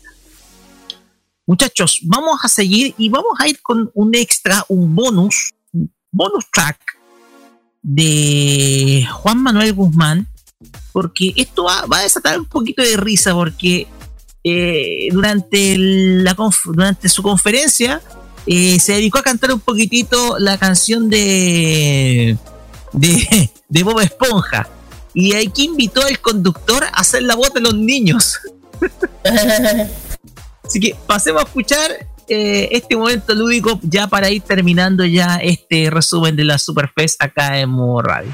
¿Están listos, chicos? Sí, capitán, estamos listos. No los escucho. Sí, capitán, estamos listos. Uh, vive en una piña debajo del mar. Bob Esponja. Tu cuerpo absorbe sin estallar. Bob Esponja. El mejor amigo que podrás desear. Bob Esponja. Y como un pez le es fácil flotar. Bob Esponja. Sé que estoy cumpliendo el sueño mucho. Bob Esponja. Bob Esponja. Bob Esponja. Él es Bob Esponja. Uy, maestro, muchas gracias.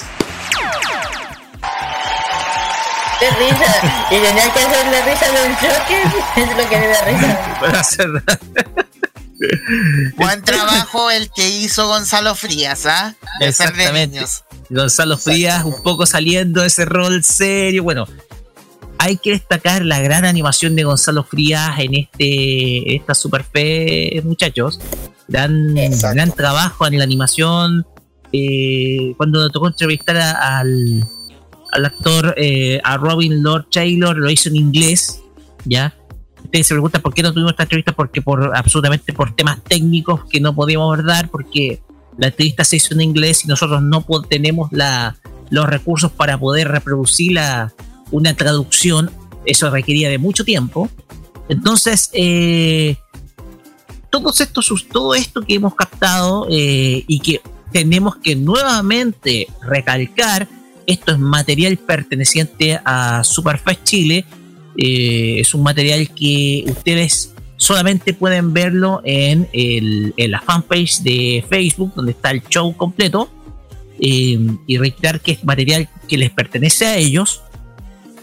El tema acá es que nosotros acá eh, hicimos una cobertura que al igual que en la MSI Tecno Games o en otras en donde tuvimos que ver eventos online, les traemos a ustedes lo que no, lo que no se pudo presenciar.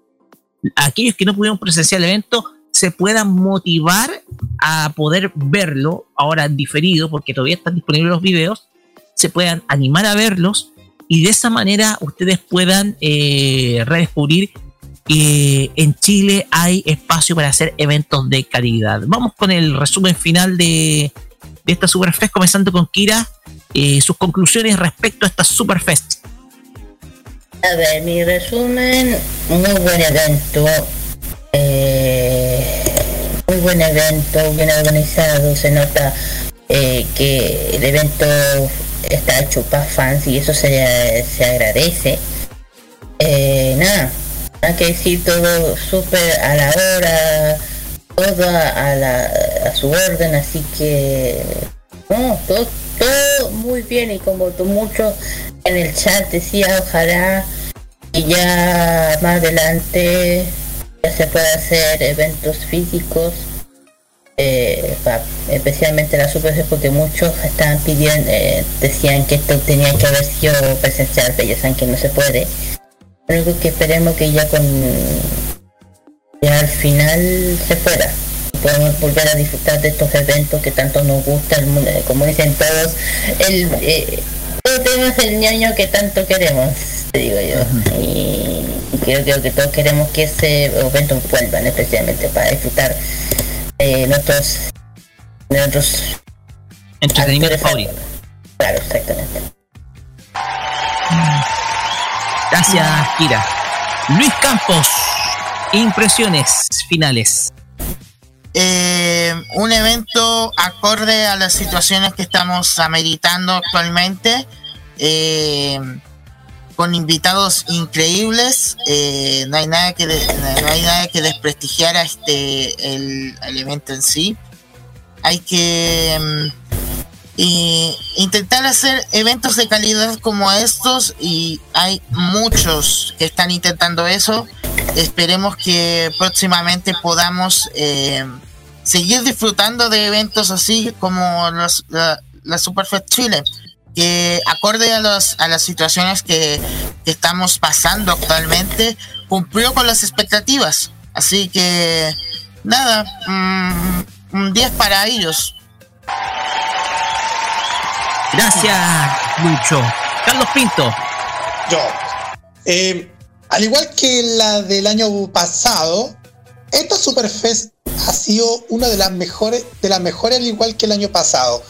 Ya sea porque a pesar de que no ha sido, sido como evento físico ni en un, recinto ni nada por el estilo, fue un evento muy masivo a pesar de que ha sido así en formato digital, pero tuvo con la mansa interacción de toda la gente que, que comunicó con los invitados, eh, hizo, hizo tantas preguntas. Así que mm, es que no tengo ninguna palabra que contar porque yo he visto algo relacionado con todo este evento. Por esa razón, eh, un evento que merece todo el respeto que se merece. Gracias, Carlos. De mi parte, ya para cerrar eh, esta eh, esta, estos comentarios, eh, yo pienso que independiente de, de lo que se hizo el año pasado, en donde ya eh, superó todas las expectativas eh, la Superfest 2020 que se iba a realizar el 2019 y la primera versión de esta Superfest se iba a realizar el, en, en, en noviembre de 2019. Eh, esta versión online, un- hecha un año después del- de la realización de la Superfest reagendada, eh, nos da la esperanza de que podemos en Chile realizar eh, eventos de, altura o de gran alcurnia en términos de eh, producción, en términos de negociación de invitados, en términos de, de en términos de, de traer algo para que atraiga a, a una juventud que gusta de, de estos de estas de sus aficiones que son el cómic que son las películas el cine la televisión también porque también hay series animadas las cuales eh, marcaron juventudes y todo esto eh, nos lleva a una conclusión de que en Chile se pueden hacer grandes eventos y de calidad para el entretenimiento de un público tanto joven como también adulto, porque este es el enfoque, el enfoque es adulto joven. Eh, también se pueden realizar eventos para dar es- estos eventos para dar espacio a nuevos talentos sin que se cobren precios abusivos por los stands.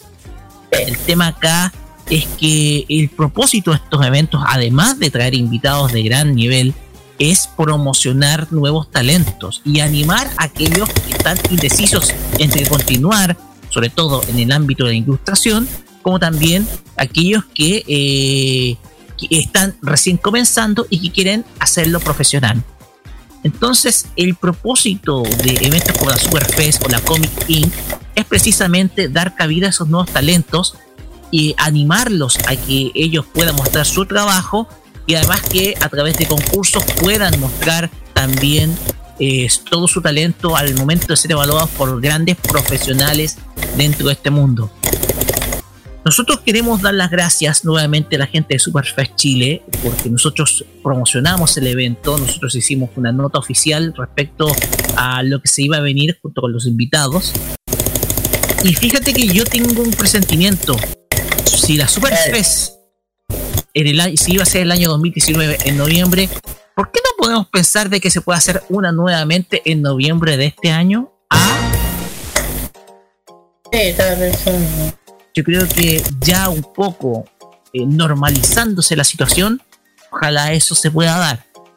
Y esperemos, ojalá, que nosotros, al igual que el año pasado, podamos estar ahí ya estando, ojalá, acreditados.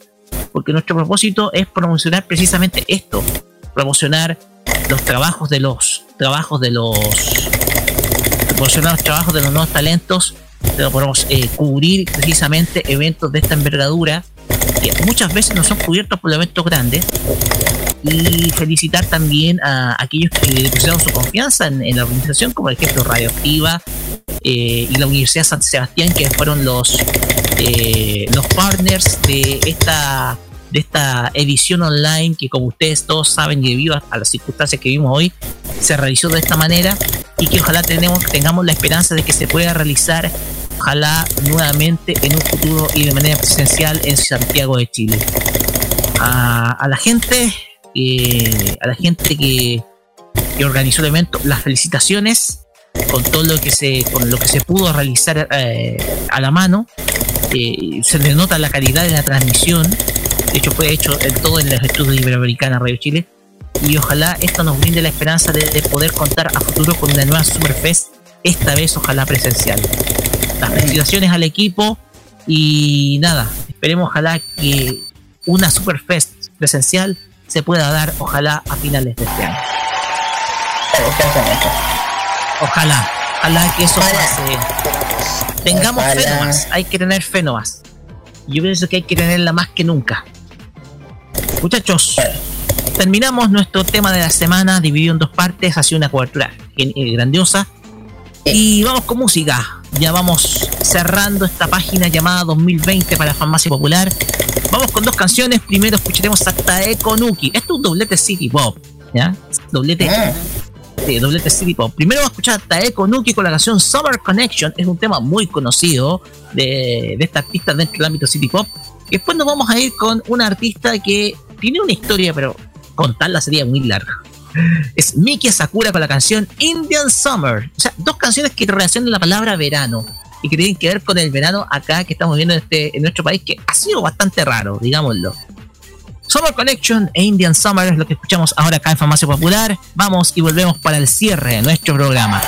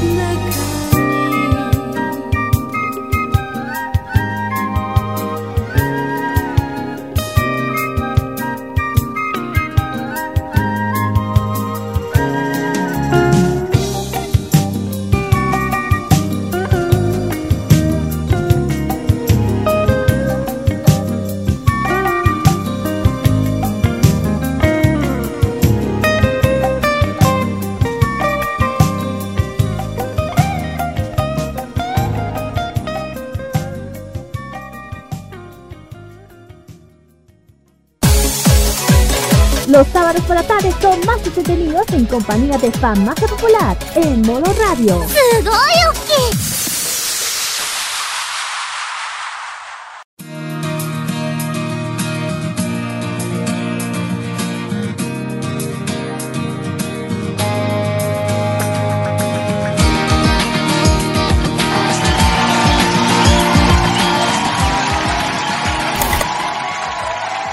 De esta manera pasando ya las 9 de la noche acá en territorio chileno, cerramos no solamente el capítulo 171 de Famacia Popular, sino cerramos la temporada 2020.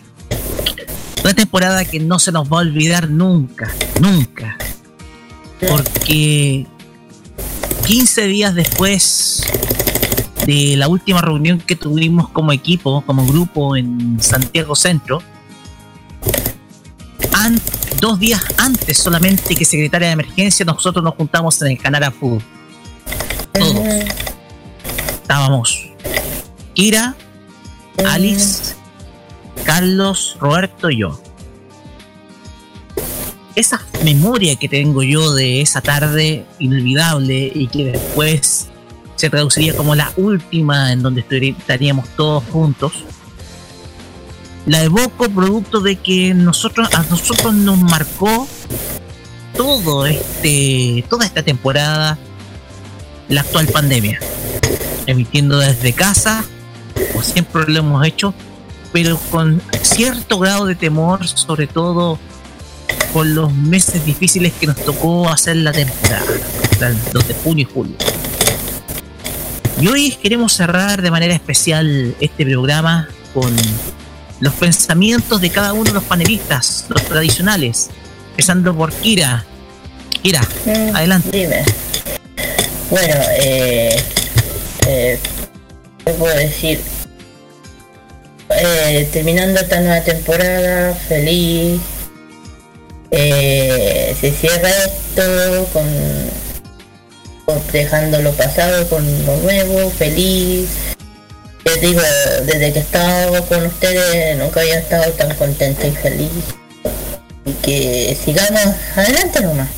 Con, con farmacia, con tanto que nos gusta. Es el mundo ñoño, el anime, K-pop, todo esto. Y que nada, ya saben chiquillos, que eh, en abril o principio de marzo, en abril vamos a volver chiquillos.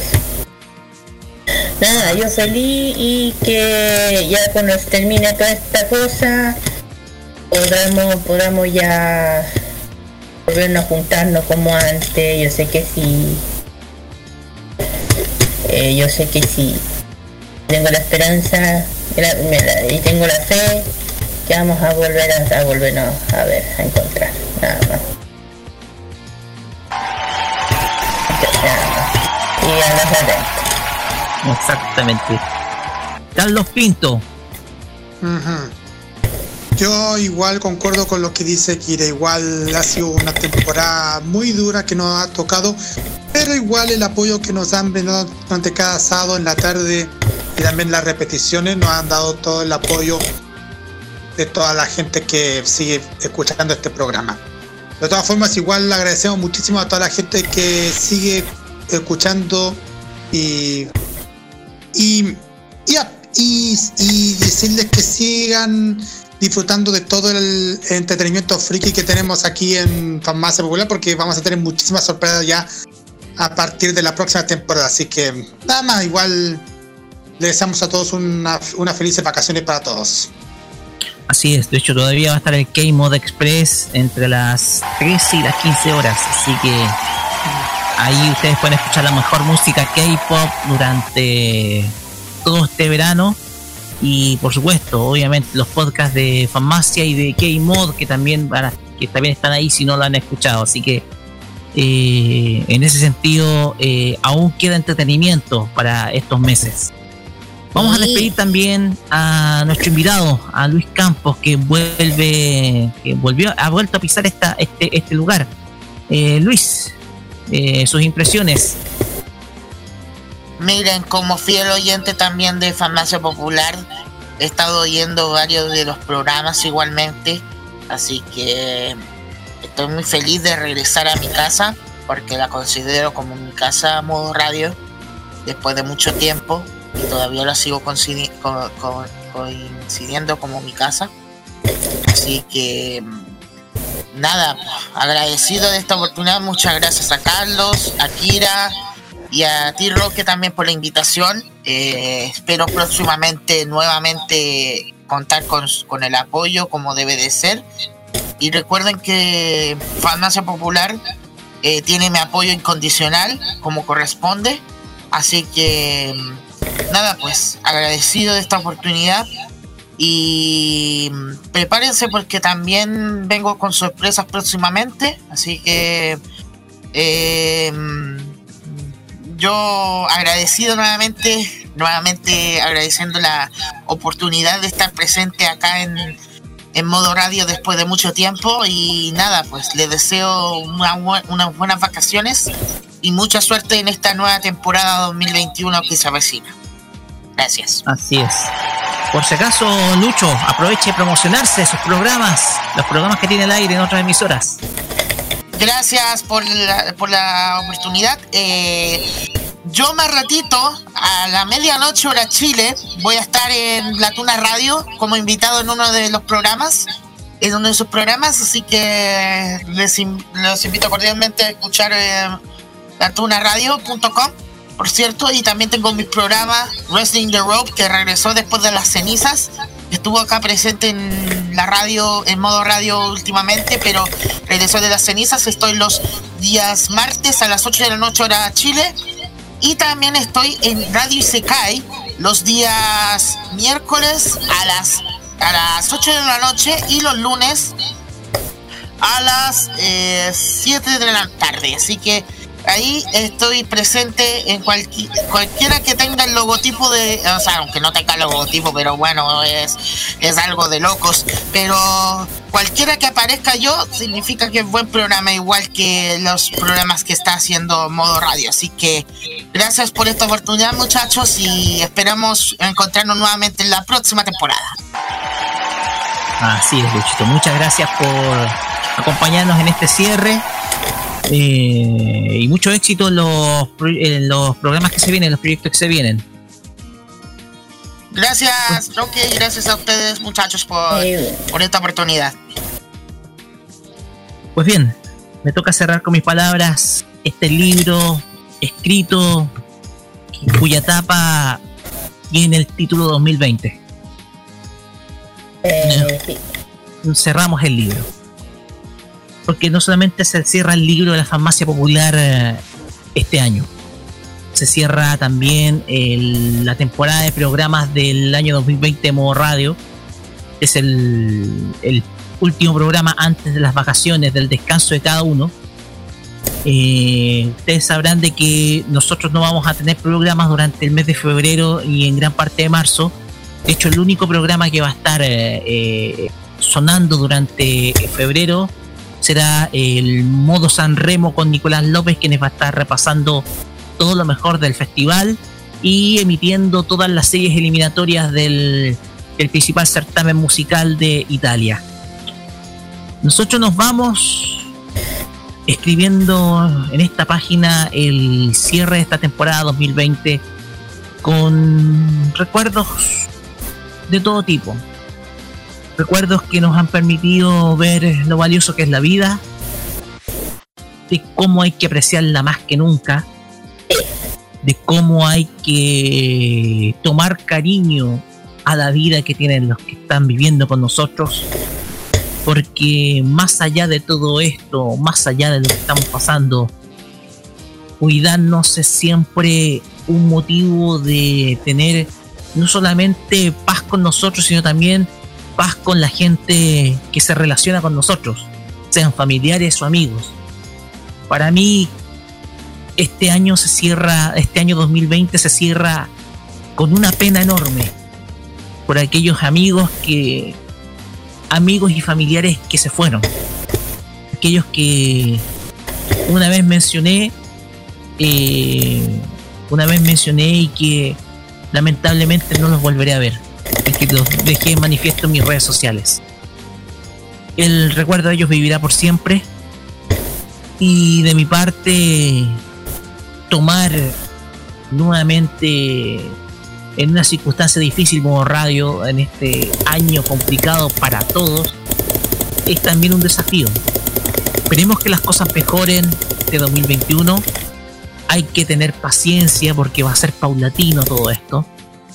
Pero de todas maneras hay que llevar el mensaje y siempre es conveniente hacerlo cuidémonos cuidémonos más que nunca cuidémonos y cuidemos a los demás seamos responsables, seamos cuidadosos, seamos solidarios con aquellos que no lo han pasado bien, sobre todo en la semana pasada con el temporal de lluvia. Apoyemos a aquellos que están sin trabajo, gracias producto de este de esta crisis. Y nada, se vendrán meses que van a ser desafiantes. Y nosotros en Farmacia Popular volveremos el próximo sábado 3 de abril, fecha en donde volveremos a reencontrarnos con más entretenimiento friki, con todo ese power que siempre les traemos cada sábado por la tarde en modoradio.cl y nuestro podcast. De mi parte, Kira, Y una cosa, no, que dice que, pues, bueno, eh, recuerden que de lunes a viernes se viene, eh, está el K-Mod Express, que es el K-Pop libre. Así que para que, una cosa que no estemos, pero el K-Pop nosotros seguimos a través de la música siempre. Así que que se animen y escuchen el K-Pop de lunes a viernes. Así es. De nuestra parte será hasta el día sábado 3 de abril con más entretenimiento friki acá en Farmacia Popular. Vamos a volver. 2021 va a ser el año en que cumpliremos 200 episodios. Ojalá que eso se cumpla. Y esperamos, ojalá, festejarlo a lo grande. Muchas gracias por su sintonía. Nos despediremos con este bello tema que nos hace recordar a nuestras épocas de gloria como Takus. Esto es Sorega Aidesho de Nakumi Shimokawa, opening de Full Metal Panic Umofu. Hasta el, hasta el 3 de abril será hasta ese día y cuídense, sobre todo, cuiden también a los que más quieren. Será hasta ese sábado, será hasta el 3 de abril. Nos vemos. Buenas, buenas noches. Gracias por su sintonía. Arigato Godaimasu. Pasen. Buenas noches. Nos vemos, Y vemos. Gracias. Buenas noches. Buenas noches.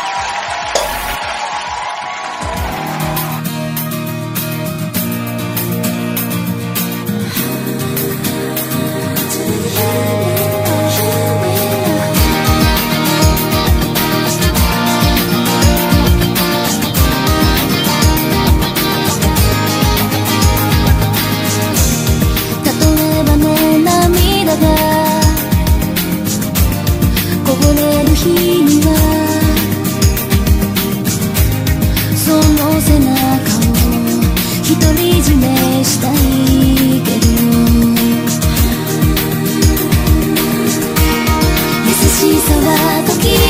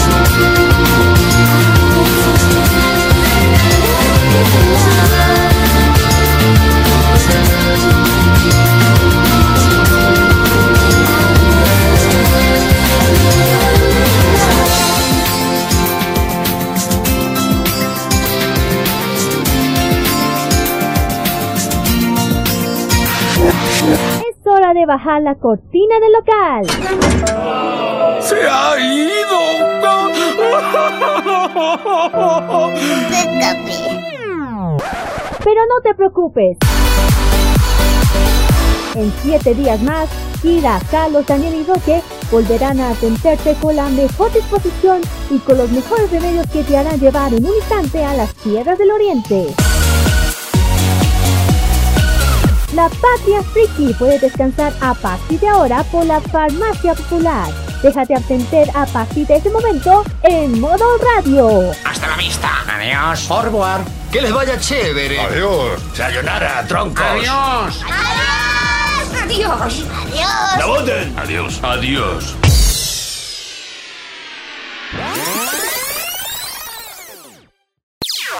Las opiniones emitidas en este programa son de exclusiva responsabilidad de quienes las emiten y no representan necesariamente el pensamiento de modoradio.cl.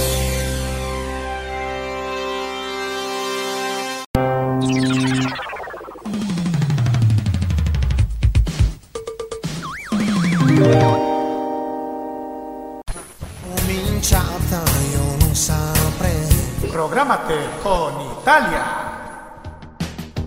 Los viernes a las 21, hora chilena, te invitamos a escuchar lo mejor de la música italiana.